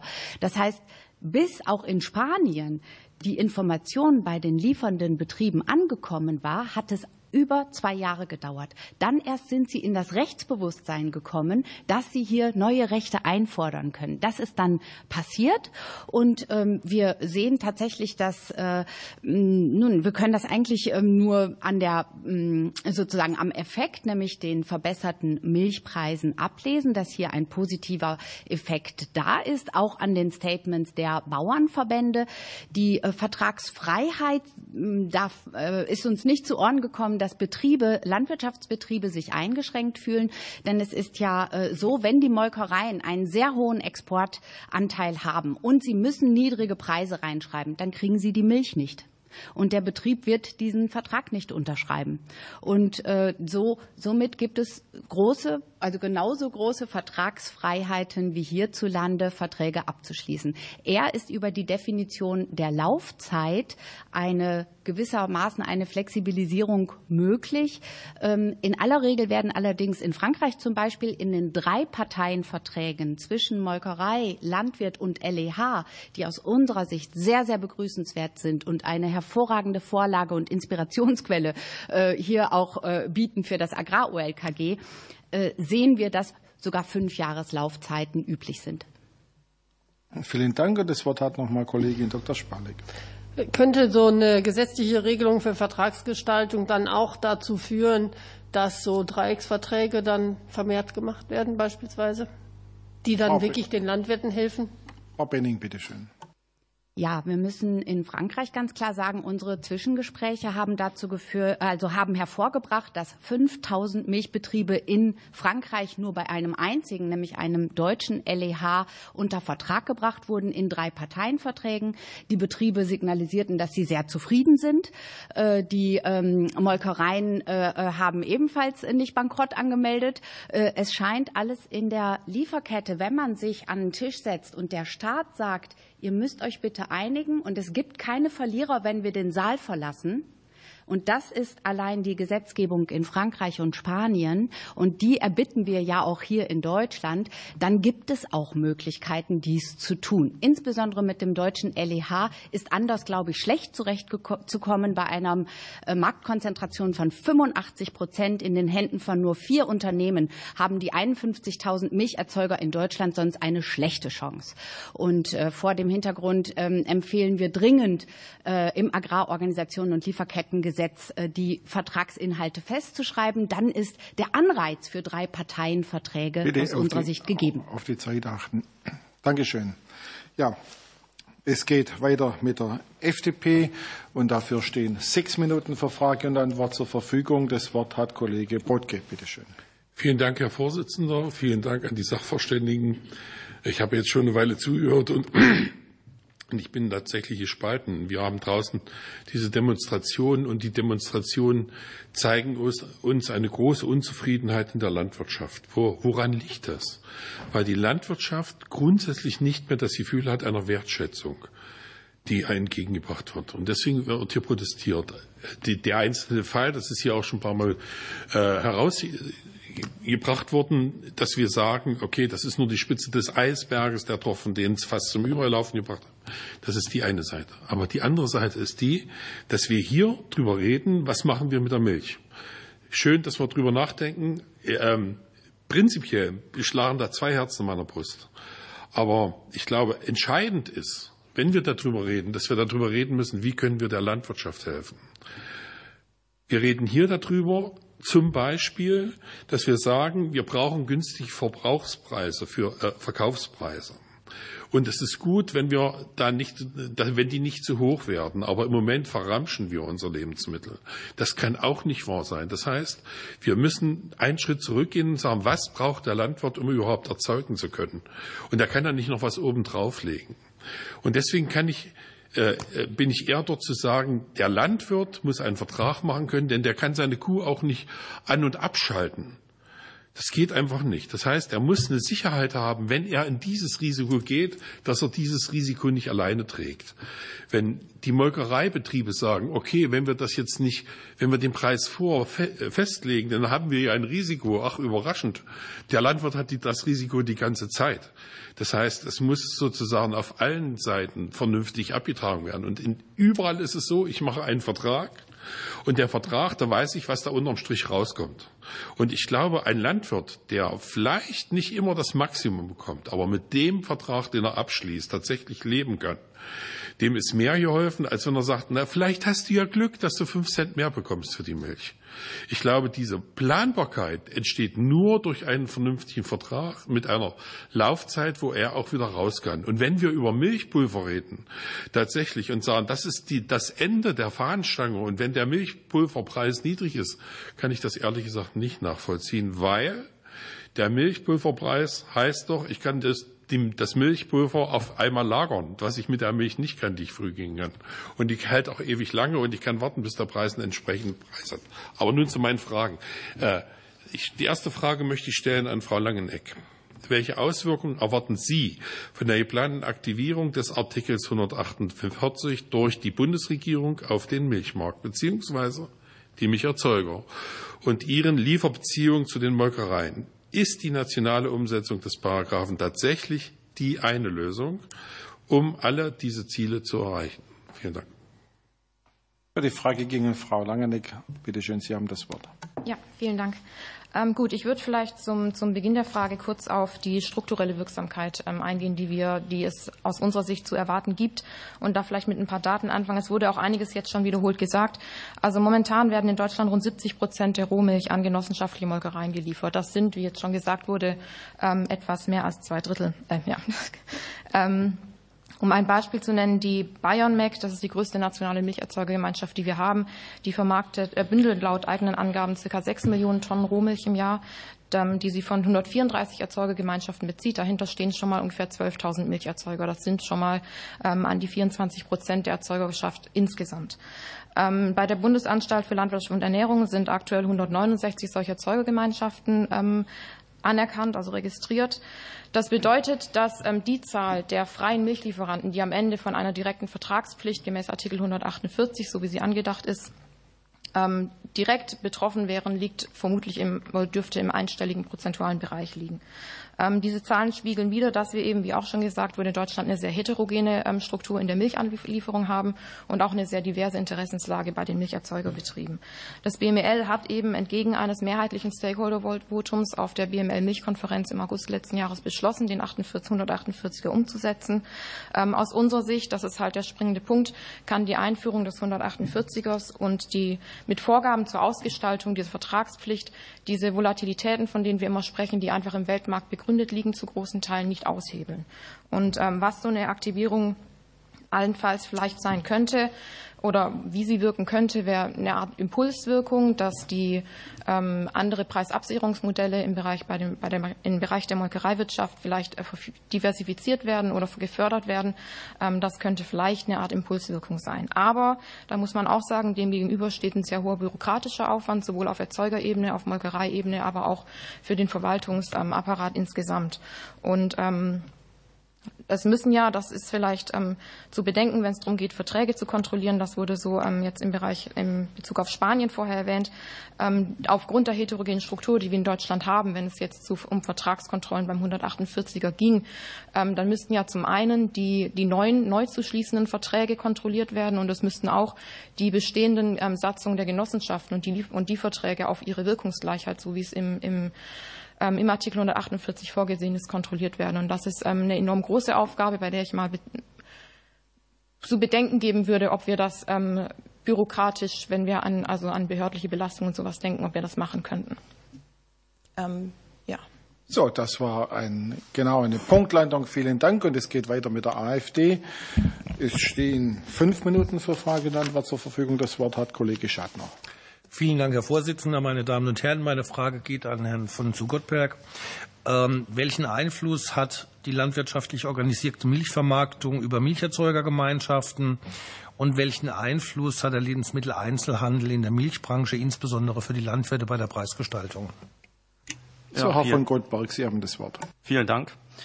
Die Idee der Milcherzeugergemeinschaften ist die Bündelung der Milchmenge von Landwirten vor der Molkerei um durch mehr Menge eine größere Marktmacht zu erlangen und damit bessere Preise zu erwirken. Ich selbst leitete eine kleine Milcherzeugergemeinschaft mit 25 Millionen Liter gebündelter Milch. Begonnen hat diese Erzeugergemeinschaft 1992 mit 35 Milchviehbetrieben. Aufgelöst haben wir die Milcherzeugergemeinschaft im Jahr 2022 mit sechs Milchviehbetrieben. Die Milchmenge von 25 Millionen Litern ist auch nach dem Ausscheiden von 29 Milchviehbetrieben in den letzten 30 Jahren trotzdem gleich geblieben und lag nach 30 Jahren immer noch bei 25 Millionen Litern.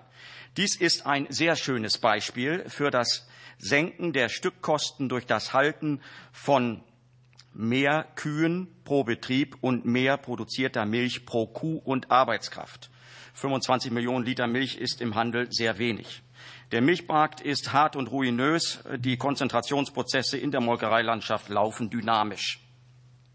Die verbleibenden sechs Milchviehbetriebe haben sich nun einer, als Liefergruppe einer größeren Milcherzeugergemeinschaft angeschlossen. Diese bündelt 250 Millionen Liter. Wir erreichen pro Liter 1,5 Cent Mehrerlös in einer Erzeugergemeinschaft als der Durchschnitt der Landwirte. Pro eine Million Liter sind das 10.000 bis 15.000 Euro, aber wir können die Marktgesetze nicht aushebeln. Die Erzeugergemeinschaften sind diejenigen, welche die Lieferverträge aushandeln. Das ist echtes Unternehmertum. Die können jederzeit, diese Erzeugergemeinschaften, die Marktlage beurteilen. Unsere Erzeugergemeinschaft handelt und spricht gewöhnlich mit acht Molkereien gleichzeitig.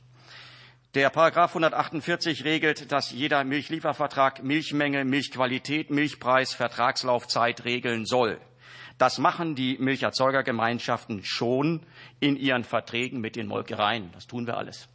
Das ist nichts Neues. Allerdings ist immer der Marktpreis der limitierende Faktor. Der Milchpreis bleibt der Marktpreis, auch wenn wir das vorwegnehmen. Sie haben das ausgeführt. Der Milchpreis ist kein Wunschpreis eines Festpreises. Die Molkereistruktur ist in einigen Regionen so ausgedünnt, dass wir kein Druckmittel als Landwirte haben. Wenn ich zur Molkerei sagen würde, ich möchte drei Cent äh, pro Liter Milch mehr haben oder ich liefere nicht, dann sagt die Molkerei, mach doch.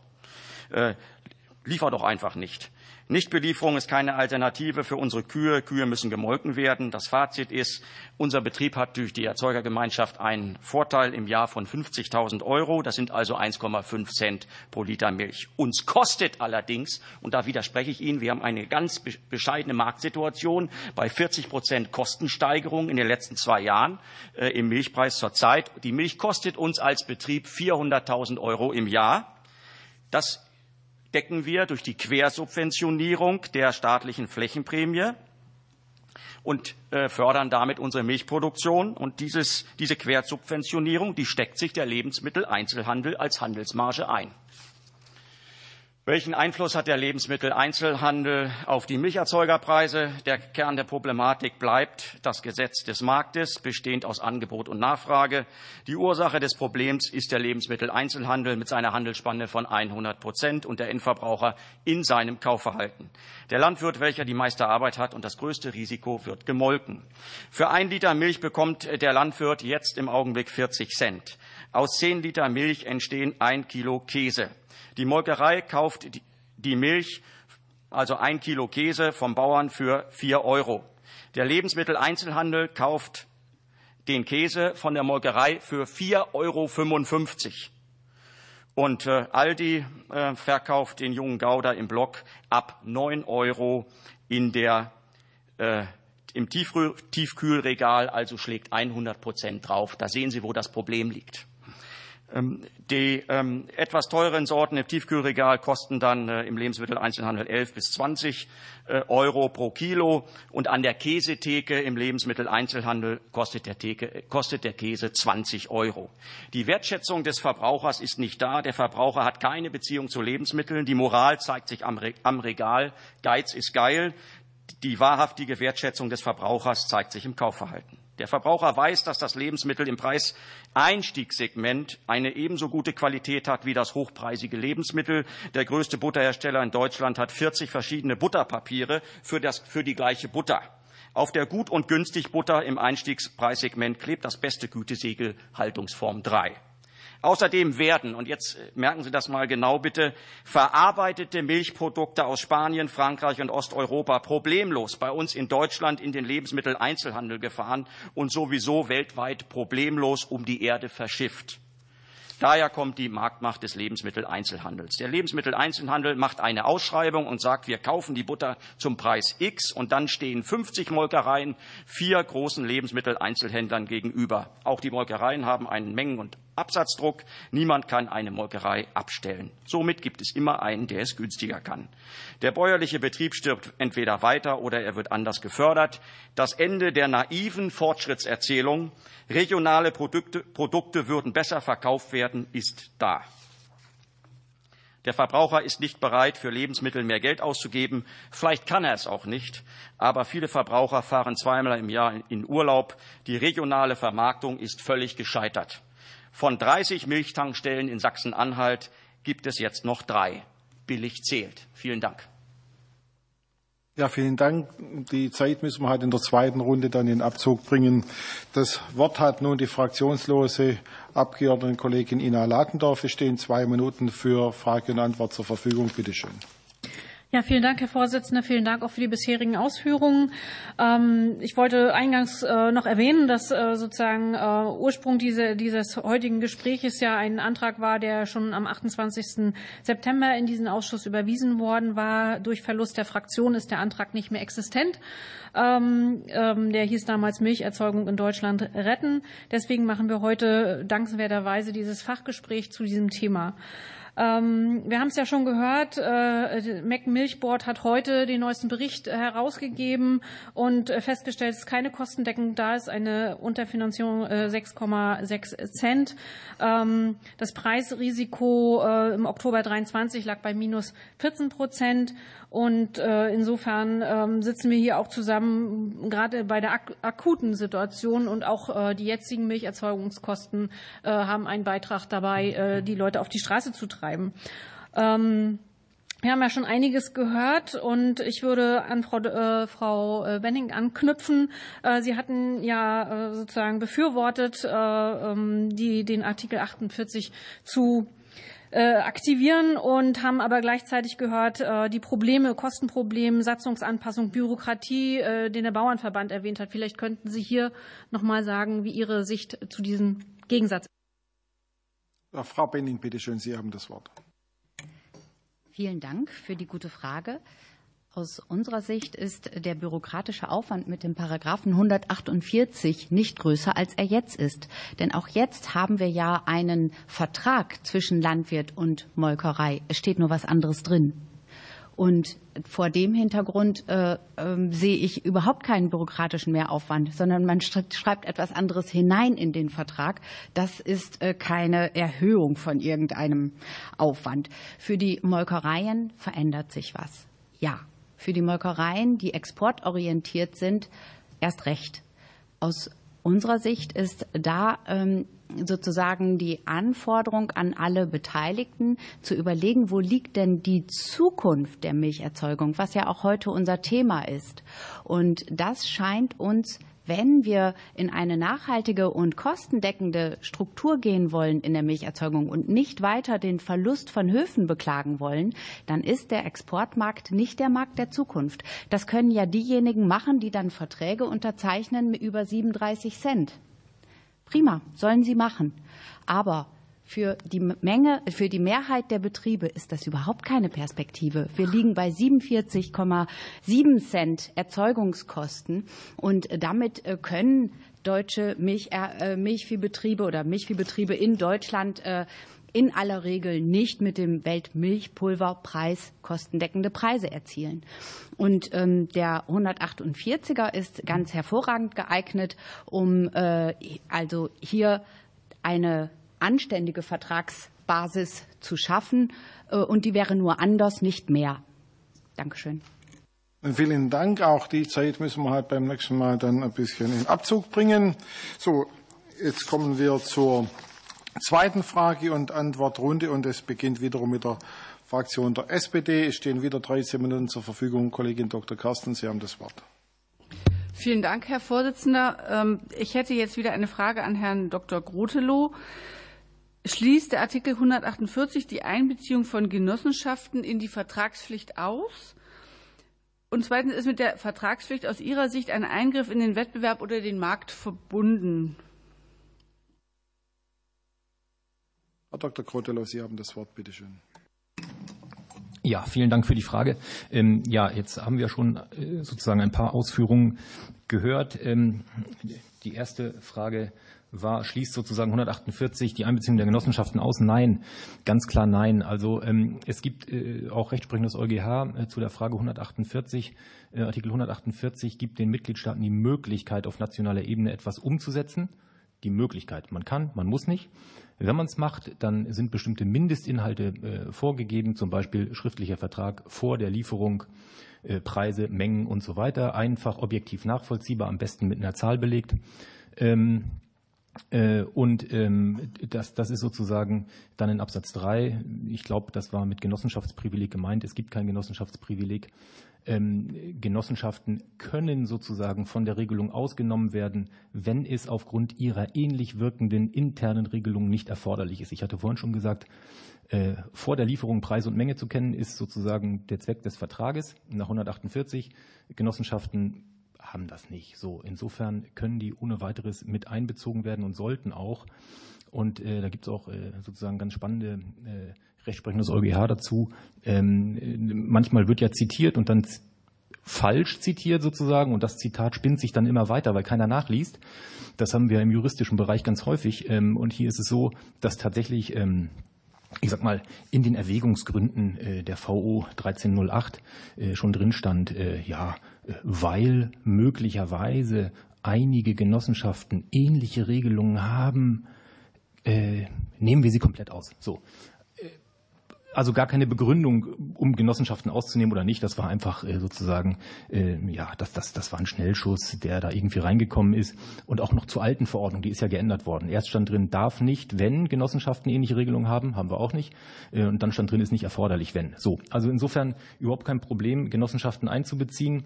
Und ich hatte ja im Eingangsstatement ausgeführt, auch erforderlich, weil das Problem in der genossenschaftlichen Preis- und Mengenfindung liegt. Und wenn das Problem nicht abgeschafft wird, braucht man Artikel Artikel 148 auch nicht umzusetzen, weil er dann wirkungslos wird. Das kann man auch so ganz klar sagen. Ähm, die zweite Frage ging dahin, ob, jetzt habe ich es mal aufgeschrieben, ein Eingriff vorliegt. Ich glaube, die hatten wir vorhin schon kurz. Ähm, nein, also ich musste auch noch mal zurückkommen. Ähm, diese Alleinbezugsverpflichtungen, Alleinbelieferungsverpflichtungen sind für sich genommen ein Wettbewerbs eine Wettbewerbsbeschränkung und aufgrund ihrer Vielzahl im Markt möglicherweise, ich formuliere das vorsichtig, ein Wettbewerbsausschluss. Und diese Wettbewerbshindernisse, um es mal ein bisschen äh, offener zu sagen, äh, versucht man mit einer äh, Lösung, wie sie im Übrigen, das hat der Herr Frank schon gesagt, äh, vollkommen normal ist äh, in einer Wirtschaft, äh, dass ich Verträge schließe, wo Mengen und Preise drinstehen. Damit werden Wettbewerbshemmnisse abgebaut. Und natürlich wenn ich Molkerei wäre, würde ich auch dagegen stimmen, äh, weil im Moment äh, gibt es da keine Risiken. Ja, so und äh, die Risiken werden einseitig auf die Erzeuger verlagert. Ähm, also kein Eingriff, sondern mehr Wettbewerb. Kollegin Dr. Carsten, bitteschön. Ja, vielleicht, mich würde noch Ihre Meinung über die drei Parteienverträge interessieren und vielleicht auch das Beispiel Spanien und Frankreich. Wenn Sie da so ein paar Sätze zu sagen könnten, wäre ich Ihnen dankbar. Herr Dr. Grotelow, bitteschön. Ja, sehr gerne. Ähm, zu Spanien kann ich auch nicht viel mehr sagen als Frau Benning. Ich habe davon auch gehört. Wir haben viel mit dem European Milk Board, die sitzen in Brüssel, ähm, äh, zu tun. Äh, die haben da wesentlich mehr Ahnung und ähm, ich kann das aber bestätigen, zumindest vom Hörensagen. Spanien hat eine Vertragspflicht. Dort ist es gekoppelt. Wir haben vorhin ja gehört, Artikel 148 bringt gar nichts, weil er den Erzeugern gar keine hohen Preise bringt und das Risiko, sozusagen Prognoserisiko, wird auf die Erzeuger dann wieder zurückfallen. Das sehe ich nicht so.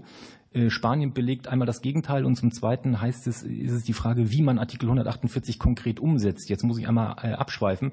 Da steht nämlich auch sowas drin, was die Spanier gemacht haben. Man kann auch als Mitgliedstaat bestimmte Indizes vorgeben. Man kann sagen, aber ihr orientiert euch bei der Vereinbarung des Preises an den Erzeugungskosten wer auch immer die festlegt. Ja, also wir haben hier sozusagen ein MMI, der ist schon ziemlich gut berechnet.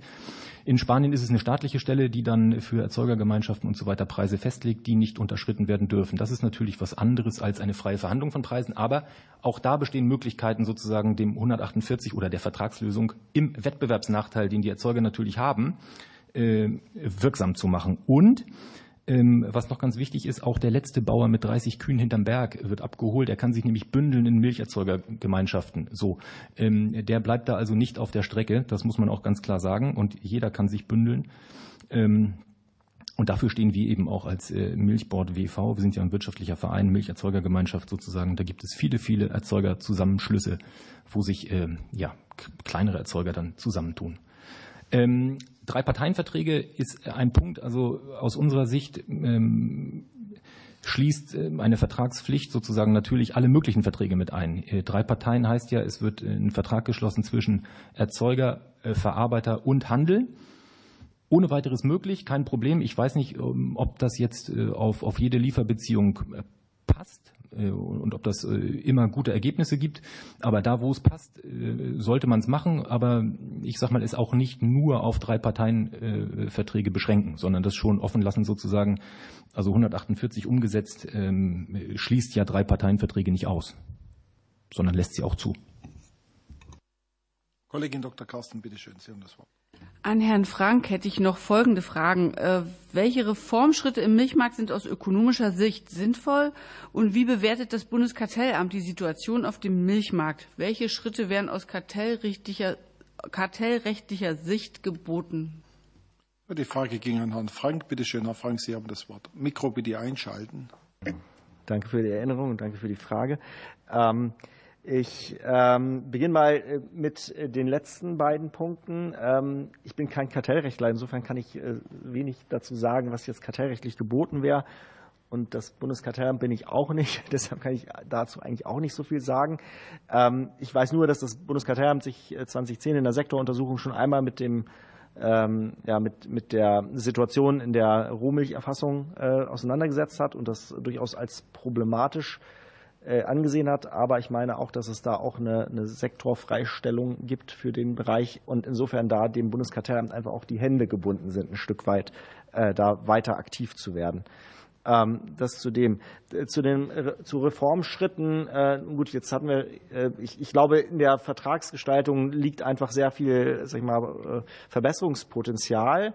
Ähm, wir hatten eben darüber gesprochen, über die ähm, äh, festen Lieferver bzw. über Lieferverträge die Mengen und Preise enthalten. Ich glaube, das ist nach wie vor im Grunde der Grundsatz, der im Grunde in Anlehnung an, an alle anderen äh, Wirtschafts-, wirtschaftlichen Verträge irgendwie auch hier nach wie vor eine Anwendung finden kann. Das Thema der, der Risikoverlagerung, äh, klar, das Risiko ist ja nicht weg durch so einen Vertrag, aber ähm, ob das dann weiter zu 100 Prozent bei den Erzeugern äh, äh, sozusagen verordnet wird, verortet wird oder ob es nicht doch zu einer gewissen Risikoteilung am Ende kommt. Ähm, das, das, das würde ich schon annehmen. Ähm, und darüber hinaus habe ich dann ja immer noch die Möglichkeit, als Erzeuger zu sagen, nein, zu diesem Preis ist das nicht auskömmlich für mich, dann, dann, dann mache ich das halt nicht. Dann nehme ich diesen Vertrag nicht an. Ja, dass, dass äh, sozusagen die Annahme, man muss dann doch jeden Preis schlucken, das ist ja genau das, was äh, sozusagen die Idee hier wäre, äh, dass man eben hier ähm, vorab eine sag ich mal, Entscheidungsmöglichkeit dem, dem Landwirt gibt. Ähm, ich fand jetzt noch ganz interessant das Thema drei Parteienverträge. Ähm, was man, glaube ich, auch im Kopf haben muss, ist, dass, es wurde ja auch heute auch schon das Thema Verramschen von Lebensmitteln hier angesprochen. Äh, gerade Milchprodukte, der Liter Milch, das Paket Butter, das sind ja aus Sicht des Handels dann häufig so, auch sogenannte Loss-Leader. Das heißt, das sind Produkte, die man äh, quasi zu Nullmarge auch gerne verkauft oder meinetwegen temporär auch mal vielleicht unter Einstandspreis. Und insofern weiß ich nicht, ob es jetzt etwas bringt, wenn man dann diese, sage ich mal, ähm, strategisch abgesenkte Marge des Handels jetzt noch unter drei Parteien aufteilen möchte. Ob das eine sinnvolle äh, Lösung ist. Ich will das nur anheimstellen, dass, dass man das, glaube ich, auch äh, im Kopf behalten muss. Ich weiß nicht, ob, ob, ob, dieses, ob, ob die Preissetzung in anderen Ländern genauso ist. Entschuldigung. Ja. Vielen Dank. Kollegin Dr. Carsten hat das Wort. Ja, danke. Ich hätte gerne noch eine Frage an die Vertreterin des Bauernverbandes. Äh, welche negativen Folgen hätte Ihrer Sicht die Einführung des G der 148 GMO auf die Milchbauern und würden Sie gar keinen positiven Effekt auf die Erzeugerpreise sehen? Frau Langeneck, die Frage ging an Sie. Bitte schön, Sie haben das Wort. Ja, danke. Ähm, also wie ich vorhin schon, schon aus, oder angeführt hatte, ähm, wäre es aufgrund der Struktur, die wir in Deutschland haben, mit dem hohen Anteil an, an einer Bündelung schon von Milcherzeugern in Milcherzeugergemeinschaften, die an genossenschaftliche Molkereien schon liefern, ähm, wäre zu erwarten, dass wenn der 148er, vor allem wenn er tatsächlich ohne das Genossenschaftsprivileg umgesetzt würde, dass das für die Erzeuger und auf anderen Ebenen eben, wie gesagt, einen sehr hohen Bürokratieaufwand mit sich bringen würde, da man ja dann einzeln einen Vertrag ähm, aushandeln muss und da auch nicht sicher ist, wie die Laufzeit und wie die Preisfestsetzung genau funktionieren würde, ähm, sind da einfach sehr viele Variablen drin, die vielleicht noch an Zweifel offen lassen, ob denn dann ein auskömmlicher oder ein zufriedenstellender Preis für die Milcherzeugerin und Erzeuger wirklich am Ende dem, also da wäre. Ähm, ich glaube, da war noch mehr in der Frage. Okay. So, Kollegin Dr. Carsten, bitteschön. An Frau Benning hätte ich noch mal eine Frage. Sie haben ja vorhin sehr viel auch über diese im europäischen Ausland äh, festgestellten Sachverhalte. Gab es da sozusagen nach Einführung von bestimmten Regeln da eine Krise bei der Milchverarbeitung? Können Sie da irgendwas zu äh, äußern? Frau Benning, bitteschön. Das Vielen Dank für das Wort. Das ist mir nicht bekannt, sondern insbesondere bei den drei Parteienverträgen beobachten wir das Gegenteil. Die äh, ähm, die Supermärkte können sich über faire Preise an französische Milchbauern einen Imagegewinn erwirtschaften.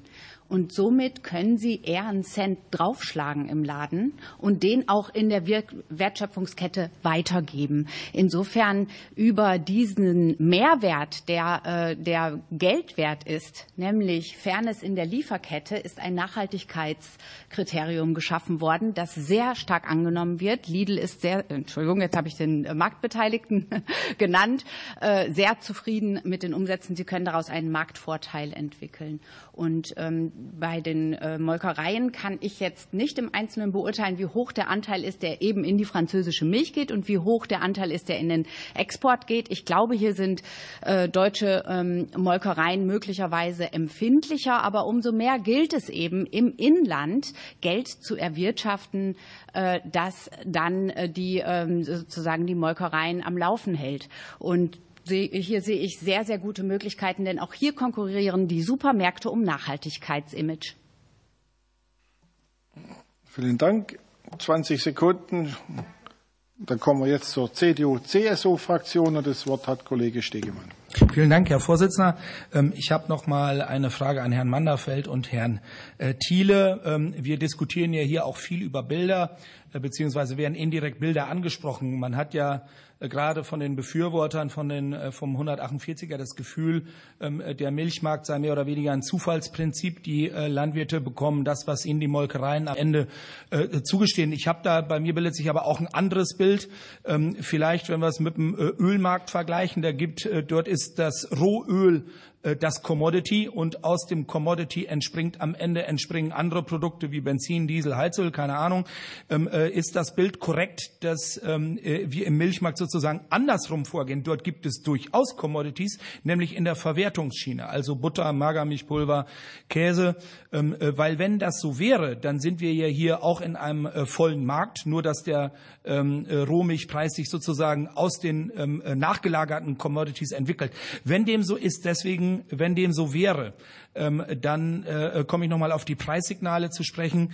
Ähm, diese Verzögerung der Preissignale am Markt, ähm, welchen Einfluss hat diese Verzögerung auf den Milchpreis? Vielleicht erst Herr Manderfeld und dann Herr Thiele.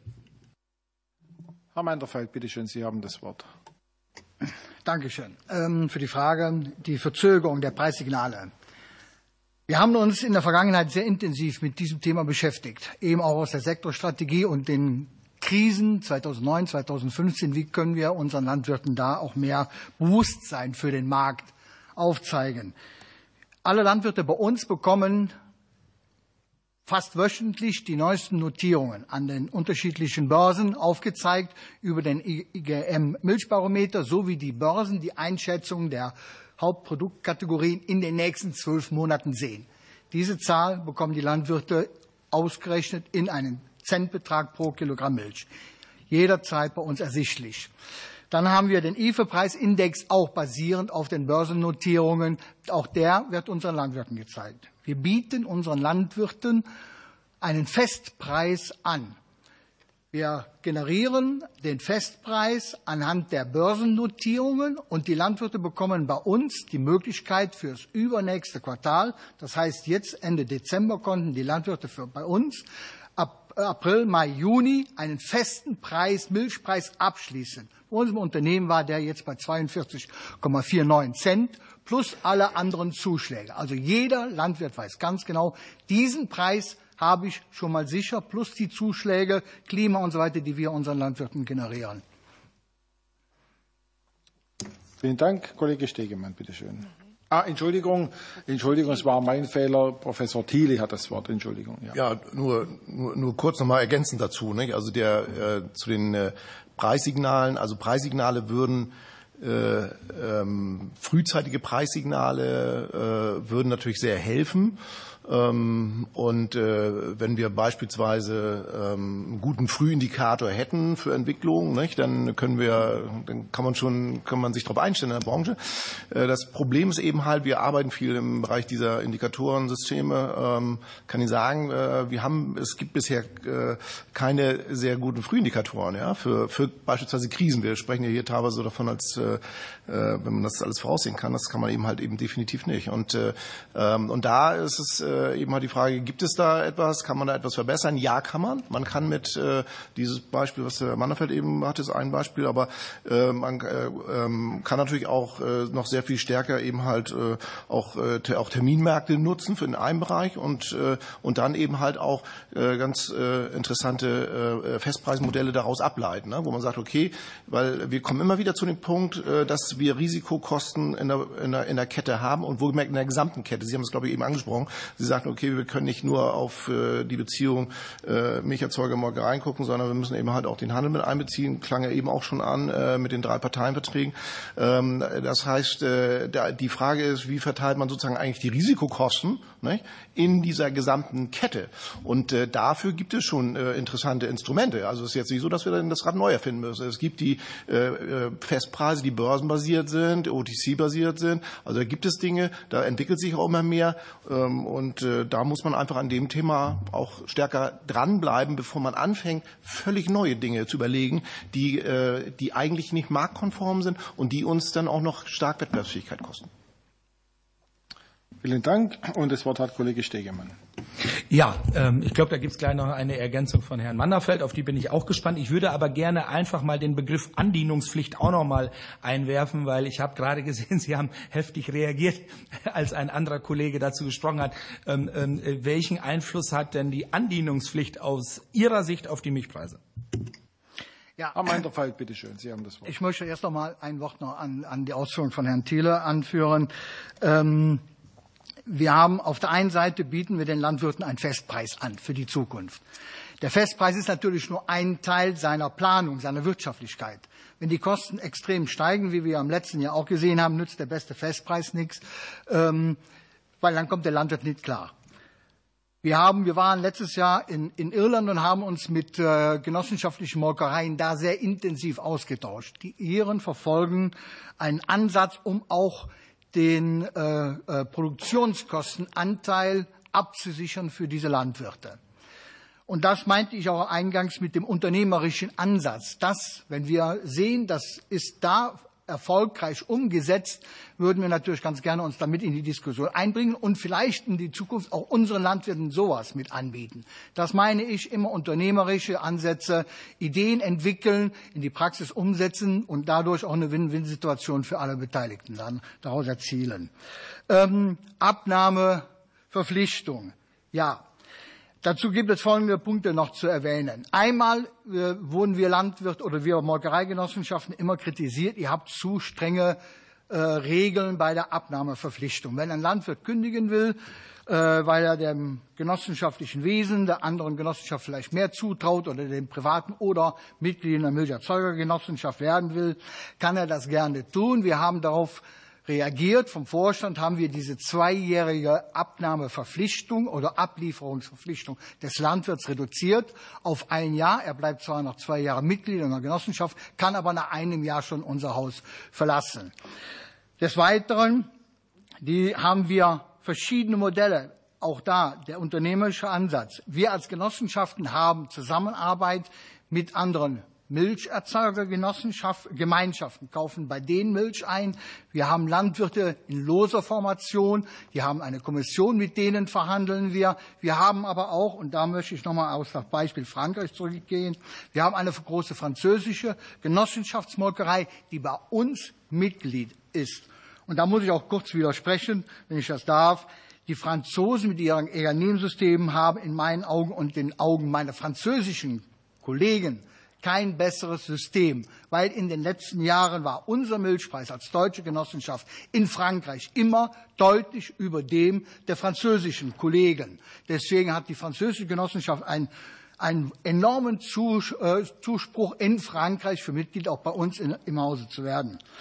Im Gegenteil sogar, ich sehe bei vielen, auch wenn wir diskutieren mit den französischen Landwirten, mit den jungen Landwirten, die diese Themen Klima, Tierwohl alle auf der Agenda haben und dringend investieren müssen, diese Hemmnisse, die können nämlich nicht ihren Stall spiegeln oder wachsen und können damit auch diese Investitionen in die Zukunft gar nicht tätigen, weil sie ihre Betriebe nicht weiterentwickeln können. Das sind immer sehr heftige Diskussionen und ich warne eigentlich davor, diese selben Diskussionen oder diese, diese Regelungen hier bei uns ähm, einzuführen. Vielen Dank. Wenn Sie das Mikro noch ausschalten, hat das Wort wieder Kollege Stegemann. Ja, ich habe noch eine Frage an Herrn äh, Thiele. Und zwar gibt es ja auch in der äh, allgemeinen Befindlichkeit große Sympathien äh, für das ähm, Verbot ähm, äh, von Ankauf unter Produktionskosten. Und ähm, das klang ja hier gerade auch schon einige Male an. Wie gehen Sie mit dieser Thematik um? Wie schätzen Sie ein Verbot beziehungsweise auch das Aufnehmen als unlautere Handelspraktik ein? Welchen Einfluss hätte das auf den Milchmarkt und auf die Preise? Herr Professor Thiele, die Frage ging an Sie. Bitte schön, Sie haben das ja. Wort. Ja, danke schön für die Frage. Vielleicht so UTP selber, Umsetzung UTP-Richtlinie äh, hat relativ viel Gutes bewirkt, glaube ich, äh, kann man so, so sagen. Äh, man muss ja auch mal loben, nicht? Wenn man immer schimpft auf die politischen Entscheidungsträger ähm, äh, an, an der Stelle. Ähm, äh, das ist in Ordnung. Die Frage ähm, äh, mit äh, äh, Einkaufsverbot sozusagen unter, unter, äh, unter Herstellkosten ist ja eigentlich beantwortet worden, wissenschaftlich äh, beantwortet worden, auch vom Thün-Institut nochmal im letzten Jahr analysiert worden im Auftrage ähm, ähm, der, der, der Bundesregierung. Und ähm, Ergebnis dort war ja auch sehr, sehr eindeutig, auch unter Berücksichtigung von Egalim und anderen Systemen, dass ähm, dass man am Ende ähm, mit, äh, mit so einem System äh, bei sehr starken Differenzen in den Herstellungskosten, wir haben ja äh, Differenzierungen in den Herstellungskosten von über 10 Cent, ja, die sind ja 12, 14, 15 Cent, ähm, das ist die Frage, wo legt man das Ganze fest? Äh, am Ende ähm, für uns aus unserer äh, aus der aus der einfachen wissenschaftlichen Perspektive muss man immer sagen, für uns ist es wie ein staatlicher Mindestpreis und den haben wir eigentlich schon, nämlich das ist der Interventionspreis. Es ist ja so, als ob ich den staatlichen Mindestpreis sozusagen anhebe auf dieses Niveau, äh, natürlich mit Varianzen. Ne? Also es ist jetzt kein fester staatlicher, aber ein äh, variierender staatlicher Mindestpreis. Und äh, und dann wo würde der liegen? Also wenn äh, wir brauchen übrigens kein Interventionspreissystem mehr. Ne? Das wollte ich nur am Rande bemerken, wenn wir das hätten ähm, und äh, das würde ja dazu führen, dass wir müssten statt 20 Cent, wo der staatliche Interventionspreis äh, derzeit ist, auf europäischer Ebene oder sogar drunter, äh, das heißt, da würden wir dann irgendwo eine Verdoppelung sozusagen dieses Mindestpreises haben. Ja, so und das würde, das würde dazu führen, dass wir einen deutlichen Angebotsüberschuss auch noch hätten in der, in der gesamten, in der gesamten Milchlandschaft und ähm, von daher ist es ein, ein System, wo Sie im Grunde genommen dann ähm, den, die Märkte natürlich dann mit, mit, äh, mit aushebeln und äh, von daher äh, in der Umsetzung nicht, nicht funktionsfähig. Vor allen Dingen auch, Sie müssen ja auch mal sehen, dass wir, das klang ja vorhin schon an, wir hatten 50 Prozent der, des Rohstoffs Milch wird exportiert in andere, ähm, in, in, in Form von Produkten in andere Mitgliedstaaten. Wir importieren übrigens auch ganz viel aus anderen Mitgliedstaaten.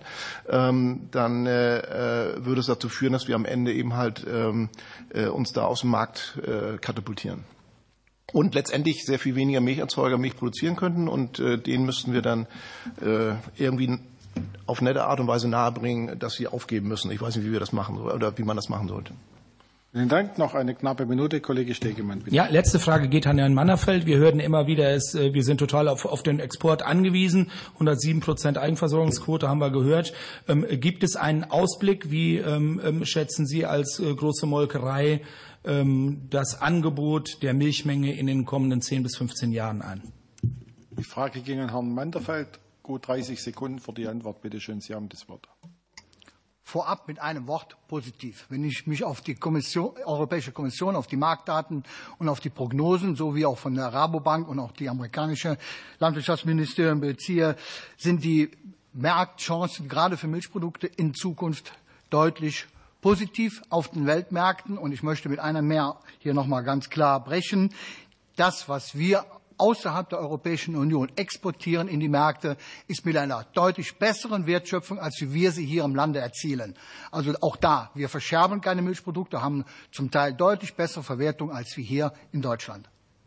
Vielen Dank. Wir kommen zu Bündnis 90 Die Grünen. Es stehen acht Minuten für Frage und Antwort zur Verfügung. Das Wort hat Kollegin Dr. Spalleck. Ja, herzlichen Dank. Äh, gerade darauf, auf das Thema mal einmal zurückkommen und vielleicht einmal an äh, Dr. Grotelow gefragt, weil dieses, was ich vorhin verstanden habe, war eigentlich das Thema Milchpulver macht eigentlich dann den Preis kaputt, sozusagen, wenn ich da viel reinmische, sozusagen in meine Kalkulation, um den hiesigen ähm, Bäuerinnen und Bauern gute Preise bezahlen zu können. Ähm, und wir wissen auch, der Lebensmitteleinzelhandel hat ja eigentlich kein Problem, da ähm, trotzdem immer Gewinne zu machen, weil er es weitergeben kann an die Verarbeiter, an die Genossenschaften, können das im Prinzip einfach weitergeben an den untersten, an den Erzeuger und sich eigentlich keine Gedanken machen oder auch nicht irgendwie, man hat keine Anreize, irgendwie sich als Unternehmen eigentlich wahrscheinlich besonders zu optimieren. Und wenn man jetzt äh, das System ändern würde, dass man sagt, so man vereinbart jetzt im Vorhinein äh, Preise in diesen Verträgen, was ja eigentlich jetzt dieses, äh, das Konzept ist in der Idee von 148. Was würde sich dann genau ändern? Die Frage gegen Herrn Dr. Grotelow, bitte schön. Ja, vielen Dank für die Frage. Ähm, wir haben es ja schon gehört. Also wir glauben, dass ähm, man sozusagen, wenn man einen Preis von unten nach oben festlegt, also in der Wertschöpfungskette sozusagen den Erzeugungspreis, die Verarbeitungskosten der Molkerei sozusagen und die geben das weiter an die Abnehmer. Es ist ja nicht nur der Handel Abnehmer, es gibt ja auch andere, Industrie, was weiß ich so. Man gibt diese, diese Kosten weiter äh, von unten nach oben, dann kommt am Ende ein Preis raus, äh, der wohl dazu führen würde, dass die Menge sozusagen, die jetzt am Markt ist, nicht mehr gebraucht wird. Ähm, das wird möglicherweise die Folge sein. Wir nennen das immer bedarfsgerechte Produktion sozusagen.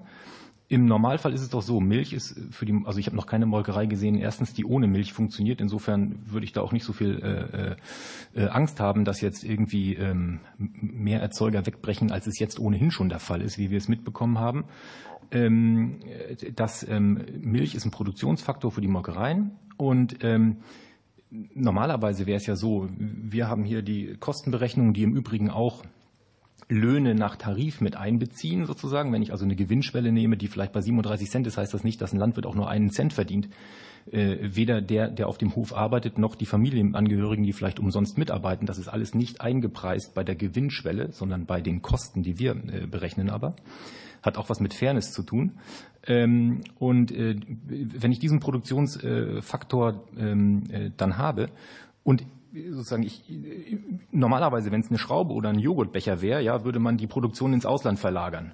So, das geht bei Kühen jetzt schlecht und bei Kuhmilch. Insofern äh, sind die Erzeuger hier äh, tatsächlich durch das derzeitige System die, die das gesamte Risiko übernehmen und dies auch nicht loswerden können. Und was man dazu vielleicht auch noch sagen muss, ist, ähm, dass äh, Erzeuger natürlich auch nicht einfach, äh, ich sag mal, ihre Produktion aufgeben können, weil sie durch die Verhältnisse über Jahre hinweg natürlich auch in eine hohe Verschuldung geraten sind. Also es gibt keinen, der jetzt sagt, der Preis ist mir zu gering, das wird schon besser. Menschen sind ja eh meistens äh, optimistisch. Das wird schon besser, irgendwann geht's. Aber wir haben Verschuldungsstudien für Milchviehbetriebe, gerade in Krisenzeiten und so weiter. Und je verschuldeter ich bin, desto eher versuche ich natürlich auch vielleicht weiterzumachen. Ja, das heißt, Ansätze, äh, Liquidität ins System zu geben, äh, Kosten äh, aus öffentlichen Haushalten zu verwenden, sind vielleicht ähm, kontraproduktiv. Ähm, diese Umsetzung der Vertragspflicht sozusagen ist etwas, was haushaltspolitisch vollkommen neutral äh, funktioniert. Das muss man vielleicht noch mal dazu sagen. Und ähm, aus unserer Sicht äh, wird sich der Markt, wie es auch in Spanien der Fall ist, glätten. Es wird nicht so hohe Ausschläge nach oben und nicht so hohe Ausschläge nach unten geben und eine Planbarkeit auf allen Ebenen. Übrigens auch auf Seiten der Molkereien, weil die natürlich ihren Partnern auch sagen können, sorry, ich habe Einkaufspreise für meine Rohstoffe, nicht nur für den Joghurtbecher und die Trinkmilchverpackung, sondern auch für das, was da drin ist. Äh, ich kann es nicht günstiger verkaufen. Ne? Das ist das, was Herr Frank vorhin auch schon sagte. Ähm, das Risiko wird so ein bisschen äh, weitergegeben. Vielen Dank. Das Wort hat Kollegin Dr. Spalleck für Bündnis 90 Die Grünen. Genau, wenn ich das richtig verstanden habe, ist das ja auch dann eigentlich funktioniert Markt dann erst. Also jetzt haben wir eigentlich den nicht funktionierenden, äh, wenn ich das richtig verstanden habe, Herr Dr. Gutler. Hm, ich würde es mal plakativ zusammenfassen. Also der Markt macht das, äh, was er soll. Ne? Ähm, und dann kann man sagen, das Ergebnis ist gut oder ist schlecht. Also äh, wenn man von, von Marktversagen, da will ich den Ökonomen jetzt nicht irgendwie in, in die Parade fahren oder so, aber Marktversagen, ähm, also der Markt macht genau das, was er soll. Der Markt, den wir jetzt haben, ist darauf angelegt, dass er genau das hervorbringt, was im Moment der Fall ist, nämlich nicht kostendeckende Preise und zu große Mengen. Ich habe mich auch falsch äh, ausgedrückt. Kollegin also der, Dr. Spalek, Entschuldigung, genau.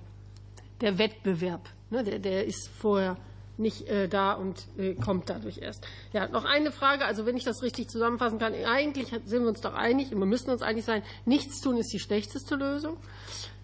Sonst hätten wir keine, keine Demonstrationen. Ähm, und wir, und wir haben das, äh, das Thema des Markt, der Marktmacht des LRH. Und das führt zu dem Preisbuch, das weitergegeben wird.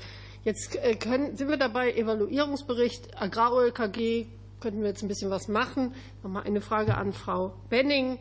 Was könnten wir denn in diesem Zusammenhang alles machen beispielsweise? Frau Benning, bitte schön, Sie haben das Wort. Vielen Dank. Habe ich akustisch richtig verstanden mit Blick auf den LEH? Ja, vielen Dank. An dieser Stelle, glaube ich, gibt es viele Möglichkeiten. Ich möchte ähm, auch darauf hinweisen, dass ich sozusagen zur Bremsung des Strukturwandels hier große Chancen sehe. Und zwar haben wir schon mal am Beispiel des Eiermarktes gesehen, an der Stelle, ähm, wo erkennbar war, äh, aus welcher Haltung die Eier kamen, haben wir deutlich mehr Betriebe bekommen mit kleineren Tierzahlen, die dann im LEH angeboten wurde. Und ähm, wir wir sehen äh, also sozusagen Strukturwandel rückwärts ist da passiert. Und ich äh, glaube, dies ist auch bei der Milch zumindest äh, als Strukturbremse, als Strukturwandelbremse denkbar, wenn wir ähm, kostendeckende Preise bekommen. Denn nur dann können ja viele Betriebe in der Erzeugung bleiben. Bleibt die Kostenunterdeckung, haben wir weiter diese rasanten Verluste über 1000 Betriebe in einem Halbjahr. Ich glaube, das ist wirklich alarmierend. Da sind, ist die Geräuschkulisse noch leise dagegen. Und ähm, wir als gesellschaftlicher Verband der Zivilgesellschaft, wir sind ein Umwelt- und Verbraucherschutzverband. Wir stehen an der Seite der Bauern und Bäuerinnen und bitten sie sozusagen gemeinsam an den, äh, als äh, Bundesregierung für faire äh, Fairness zu sorgen, weil wir die große Chance sehen, dass die Lebensmitteleinzelhandelsketten äh, sich über Nachhaltigkeit weiterentwickeln, aber nur wenn sie müssen. Im Moment ist es ja so, dass Betriebe Weidemilch äh, erzeugen und diese wird auch mit einem Cent vergütet. Aber leider ist oft beim Grundpreis schon eine Schwankung von sechs, sieben Cent nach unten zu beobachten. Und dann ist der Cent-Aufschlag für die Weidemilch nicht mal mehr kostendeckend äh, mit Blick auf den Basispreis. Daher benötigen wir dieses Recht der Erzeugerinnen, ihre Rechte mehr ähm, zur Geltung zu bringen. Dann erst wird die Risikoverteilung in der Wertschöpfungskette klappen und dann erst äh, sehen sich Lebensmittelhändler gezwungen, anständige Preise weiterzugeben. Das ist ja auch eine Chance für die Molkereien. Dankeschön. So, vielen Dank. Das war ebenfalls eine Punktlandung und es geht weiter mit der FDP. Es stehen sechs Minuten zur Verfügung. Das Wort hat Kollege Botke. Bitte schön. Herzlichen Dank, Herr Vorsitzender. Äh, meine Frage, die ich habe an die Frau Langeneck. Halten Sie die aktuell vorhandenen Instrumente und Maßnahmen zur Bewältigung von Krisen auf dem Milchmarkt auf nationaler und europäischer Ebene für ausreichend? Was müsste geändert werden? Und ich fand das Wort so cool, damit der Landwirt kein Restgeldempfänger ist. Frau Langeneck, bitte schön, Sie haben das Wort. Ja, danke schön. Ähm, gut, also das wurde jetzt, womit ich gerne beginnen würde, wurde auch schon des Öfteren jetzt angemerkt. Wir haben eben volatile Märkte. Wir leben in Zeiten des Klimawandels. Ähm, wir haben zunehmend geopolitische Krisen. Also wir haben sehr viele Krisen gleichzeitig. Das führt zu Schocks von außen auf Lieferketten. Ähm, und was Milcherzeuger in der Zeit vor allem brauchen, ist, was jetzt auch schon erwähnt wurde, ist Einkommensstabilität. Und ich würde vielleicht gern eine, wir reden jetzt sehr, sehr viel über den Artikel 148, aber, oder unter anderem ähm, sehr viel über den. Aber es gibt ja vielleicht auch noch weitere Aspekte. Was wir uns zum Beispiel vorstellen könnten, ähm, was helfen könnte, ist eine, also das einzelbetriebliche Risikomanagement zu stärken, da das eben die einzelbetriebliche nachhaltige Liquidität auch ähm, sichern soll. Und da könnten wir uns zum Beispiel ähm, eine steuerliche Gewinnrücklage ähm, vorstellen. Das würde helfen. Das Prinzip dahinter ist, dass es in, ähm, in starken Jahren, wie es jetzt 2022 zum Beispiel der Fall war, dass man da bilanziell Rücklagen bilden kann, auf die man dann ähm, in anderen Jahren zurückgreifen kann, wenn es zu Ergebnisschwankungen kommt, ähm, zum Beispiel aufgrund von äh, Wetterkrisen, marktbedingte Krisen oder andere landwirtschaftsspezifische ähm, Krisen, die dann eben zu Ergebnisschwankungen führen. Damit würde man ähm, einen wichtigen Baustein in diesem einzelbetrieblichen Risikomanagement für die Betriebe ähm, erfüllen und unterstützen. Zudem ist so eine Risikoausgleichsrücklage ähm, stärkte die Eigenkapitalbasis, das verbessert Liquidität, hatte ich jetzt schon gesagt, und auch die Investitionsfähigkeit. Die Investitionen sind in der Milcherzeugung bei den Milcherzeugern rückläufig. Es wurde, wird vor allem zunehmend weniger in Bausubstanz und in Neubauten investiert. Dabei sind gerade im Milchbereich die Stallneubauten und Stallumbauten eben Maßnahmen, mit denen ein sehr hohes Maß an Tierwohl und an Innovation umgesetzt wird, was ja eigentlich das Ziel ist. Ähm, genau, und es führt letztlich auch zu einer Gewinnglättung, was eben Progressionseffekte auch mildern kann. Ähm, wir sprechen uns darüber hinaus für ähm, die verstärkte Nutzung von Warenterminbörsen, anderen Preisabsicherungsmodellen aus. Wir arbeiten beispielsweise mit dem IF-Institut auch zusammen, indem wir Seminarreihen zu Preisabsicherungsmodellen anbieten, die sehr gut angenommen sind. Also dieses, ich würde sagen, das ähm, ja, das Schaffen von, von unternehmerischen Möglichkeiten und das Schärfen des unternehmerischen Profils der Erzeuger. Das kann auch was sein, was einfach vielfältiger für die Zukunft aufstellt und nicht nur auf den Artikel 148, der ja auch schon eine lange Historie hat und schon sehr viel diskutiert wurde und auch schon sehr viel mehrfach gesagt wurde, ähm, sondern vielleicht mit Blick in die Zukunft auch mal andere Wege gehen und andere Wege ähm, progressiv angehen. Ähm, ja, dann hatte ich auch schon erwähnt, was ähm, unerlässlich ist aus unserer Sicht, ist, dass wir das Sichernetz, Sicherheitsnetz beibehalten, das eben aus privater Lagerhaltung und auch aus öffentlicher Intervention besteht. Ähm, das ist auch ein Punkt, den, der für uns unerlässlich ist. Ähm, ja, ich glaube. Vielen Dank. Genau. Ich habe zwar Vielen noch Dank. Das Wort hat Kollege Botke. Vielen Dank. Ich habe noch ein bisschen Zeit und viele Fragen hier noch stehen, aber die würde ich meiner Kollegin Latendorf geben, weil sie eigentlich die Ursache war für dieses Fachgespräch und sie sonst zu wenig Zeit hat. Vielen Dank. Das ist ja ganz was Neues, so Zeithandelsvereinbarungen, aber wir fahren dann jetzt trotzdem fort mit der AfD, stehen fünf Minuten zur Verfügung. Das Wort hat Kollege Schattner. Vielen Dank.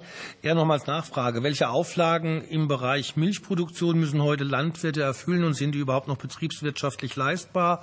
Die Frage geht an Herrn von Gottberg. Und da nochmal die Nachfrage. Ich habe vorhin erfahren, Sie werden selbst noch diese Woche mit rund 200 Fahrzeugen auf der Straße sein. Was treibt Sie auf die Straße? Warum müssen Sie mittlerweile hier gegen diese Regierung auf die Straße gehen? Ja, vielen Dank. Alfred Gottberg, Sie haben das Wort. Vielen Dank. Entschuldigung. Ähm, welche Auflagen im Bereich Milchproduktion müssen heute Landwirte erfüllen? Eins ist klar, die landwirtschaftlichen Betriebe, die keine Tiere haben, denen geht es ökonomisch gesehen am besten. Landwirte müssen viele Dinge beachten, um ihren Milchpreis bestenfalls im 1-Cent-Bereich zu beeinflussen. Das sind zum Beispiel die äh, QM-Milchzertifizierung, die V-Log-Zertifizierung, die Rohmilchgüteverordnung, die Haltungsformen und das QS Soja Plus Modul. QS Soja Plus, was heißt das? Das ist ein verpflichtendes Zusatzmodul jetzt ab 1. Januar 2024. Das ist Soja, äh, welches in Futtermitteln ähm, eingesetzt wird, welches entwaldungsfrei hergestellt wird. Dieses ist verpflichtend. Die V-Log-Zertifizierung kommt vom Verband Lebensmittel ohne Gentechnik. Es darf kein Sojaschrot, welches gentechnisch gentechnisch verändert wurde, in, die, in der Fütterung eingesetzt werden. Die Rohmilchgüteverordnung ist eine Verordnung, die alle, äh, die vor allen Dingen die Güte von Rohmilch fördert und regelt. Diese Verordnung regelt unter anderem die Durchführung von Untersuchungen, Bewertungen und Einstufungen sowie die Bezahlung der angelieferten Milch aufgrund festgestellter Gütemerkmale. Dann haben wir das Qualitätsmanagement Milch. Dieses gibt strenge nachprüfbare Qualitätsstandards für die Milcherzeugung vor. Das sind die Transparenz und die Rückverfolgbarkeit des gesamten Produktionsprozesses, Tiergesundheit und Tierwohl, Hygiene, Sicherheit der Futtermittel, Umgang mit Arzneimitteln. Alle diese Anforderungen gelten bundesweit und sind äh, ein Branchenstandard für Milcherzeuger und Molkereien. Weiterhin haben wir jetzt die Haltungsstufen 1 bis 4 in der Milch. Haltungsform 1 ist die Stallhaltung, also die ganzjährige Anbindehaltung. Haltungsform 2 ähm, die teilweise Anbindehaltung, ähm, also nicht über das ganze Jahr, Kühe, die nicht über das ganze Jahr angebunden sind. Haltungsform 3 ist das Außenklima, das heißt, Kühe haben Außenklima und äh, haben offene Stallseiten und Laufhöfe. Und die Haltungsform 4 Premium ist die Stufe, die Kühe haben, die einen freien Auslauf haben und einen ähm, Auslauf über das ganze Jahr. Seit Januar 2024, also jetzt, haben wir die Haltungsform 3 im Bereich Milch. Die Haltungsform 3 ist Kennzeichnung, ist eine private Initiative, welche sich der Handel ausgedacht hat. Der deutsche Staat hat das Tierhaltungskennzeichnungsgesetz äh, beschlossen. Problem, es steht bisher nichts drin. Kriterien gibt es bisher nur beim Schwein. Vom Rind gibt es noch nichts. Der Handel hat vier Stufen, der Staat wahrscheinlich fünf Stufen. Wir warten ab, was daraus folgt. Was ist jetzt Planungssicherheit? Äh, kann der Landwirt investieren? Wie sieht der Stall der Zukunft aus? Das ist unsere große Frage. Wir möchten selber einen Stall bauen. Wie dürfen wir den bauen? Ähm, was äh, ist mit dem BIMSCH-Stall ohne Emissionen, mit Zwangsbelüftung und eingesperrten Kühen, der keine Emissionen hat? Dann sind die Kühe aber eingesperrt. Oder was ist mit dem Offenstall, mit Auslauf, mit erheblichen Emissionen, aber der besten Haltungsstufe? Wer füllt das Tierhaltungskennzeichnungsgesetz mit Leben? Die Politiker sagen, wir wollen etwas, der Handel sagt, wir machen was wo bleibt der Landwirt? Und das ist genau die Frage, die uns heute beschäftigt. Die Landwirte werden nach wie vor von Auflagen überzogen.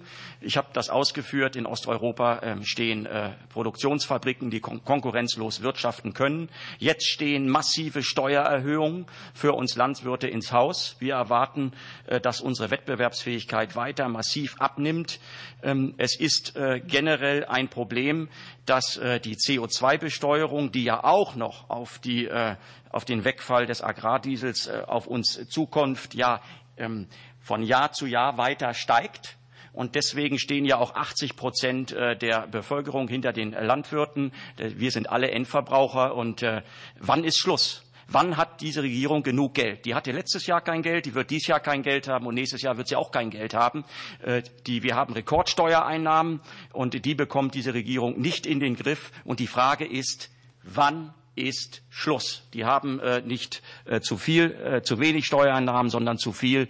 Die Ampel, diese Regierung kann einfach nicht wirtschaften. Und diese Frage stellen sich, stellt sich zurzeit die deutsche Bevölkerung. Vielen Dank.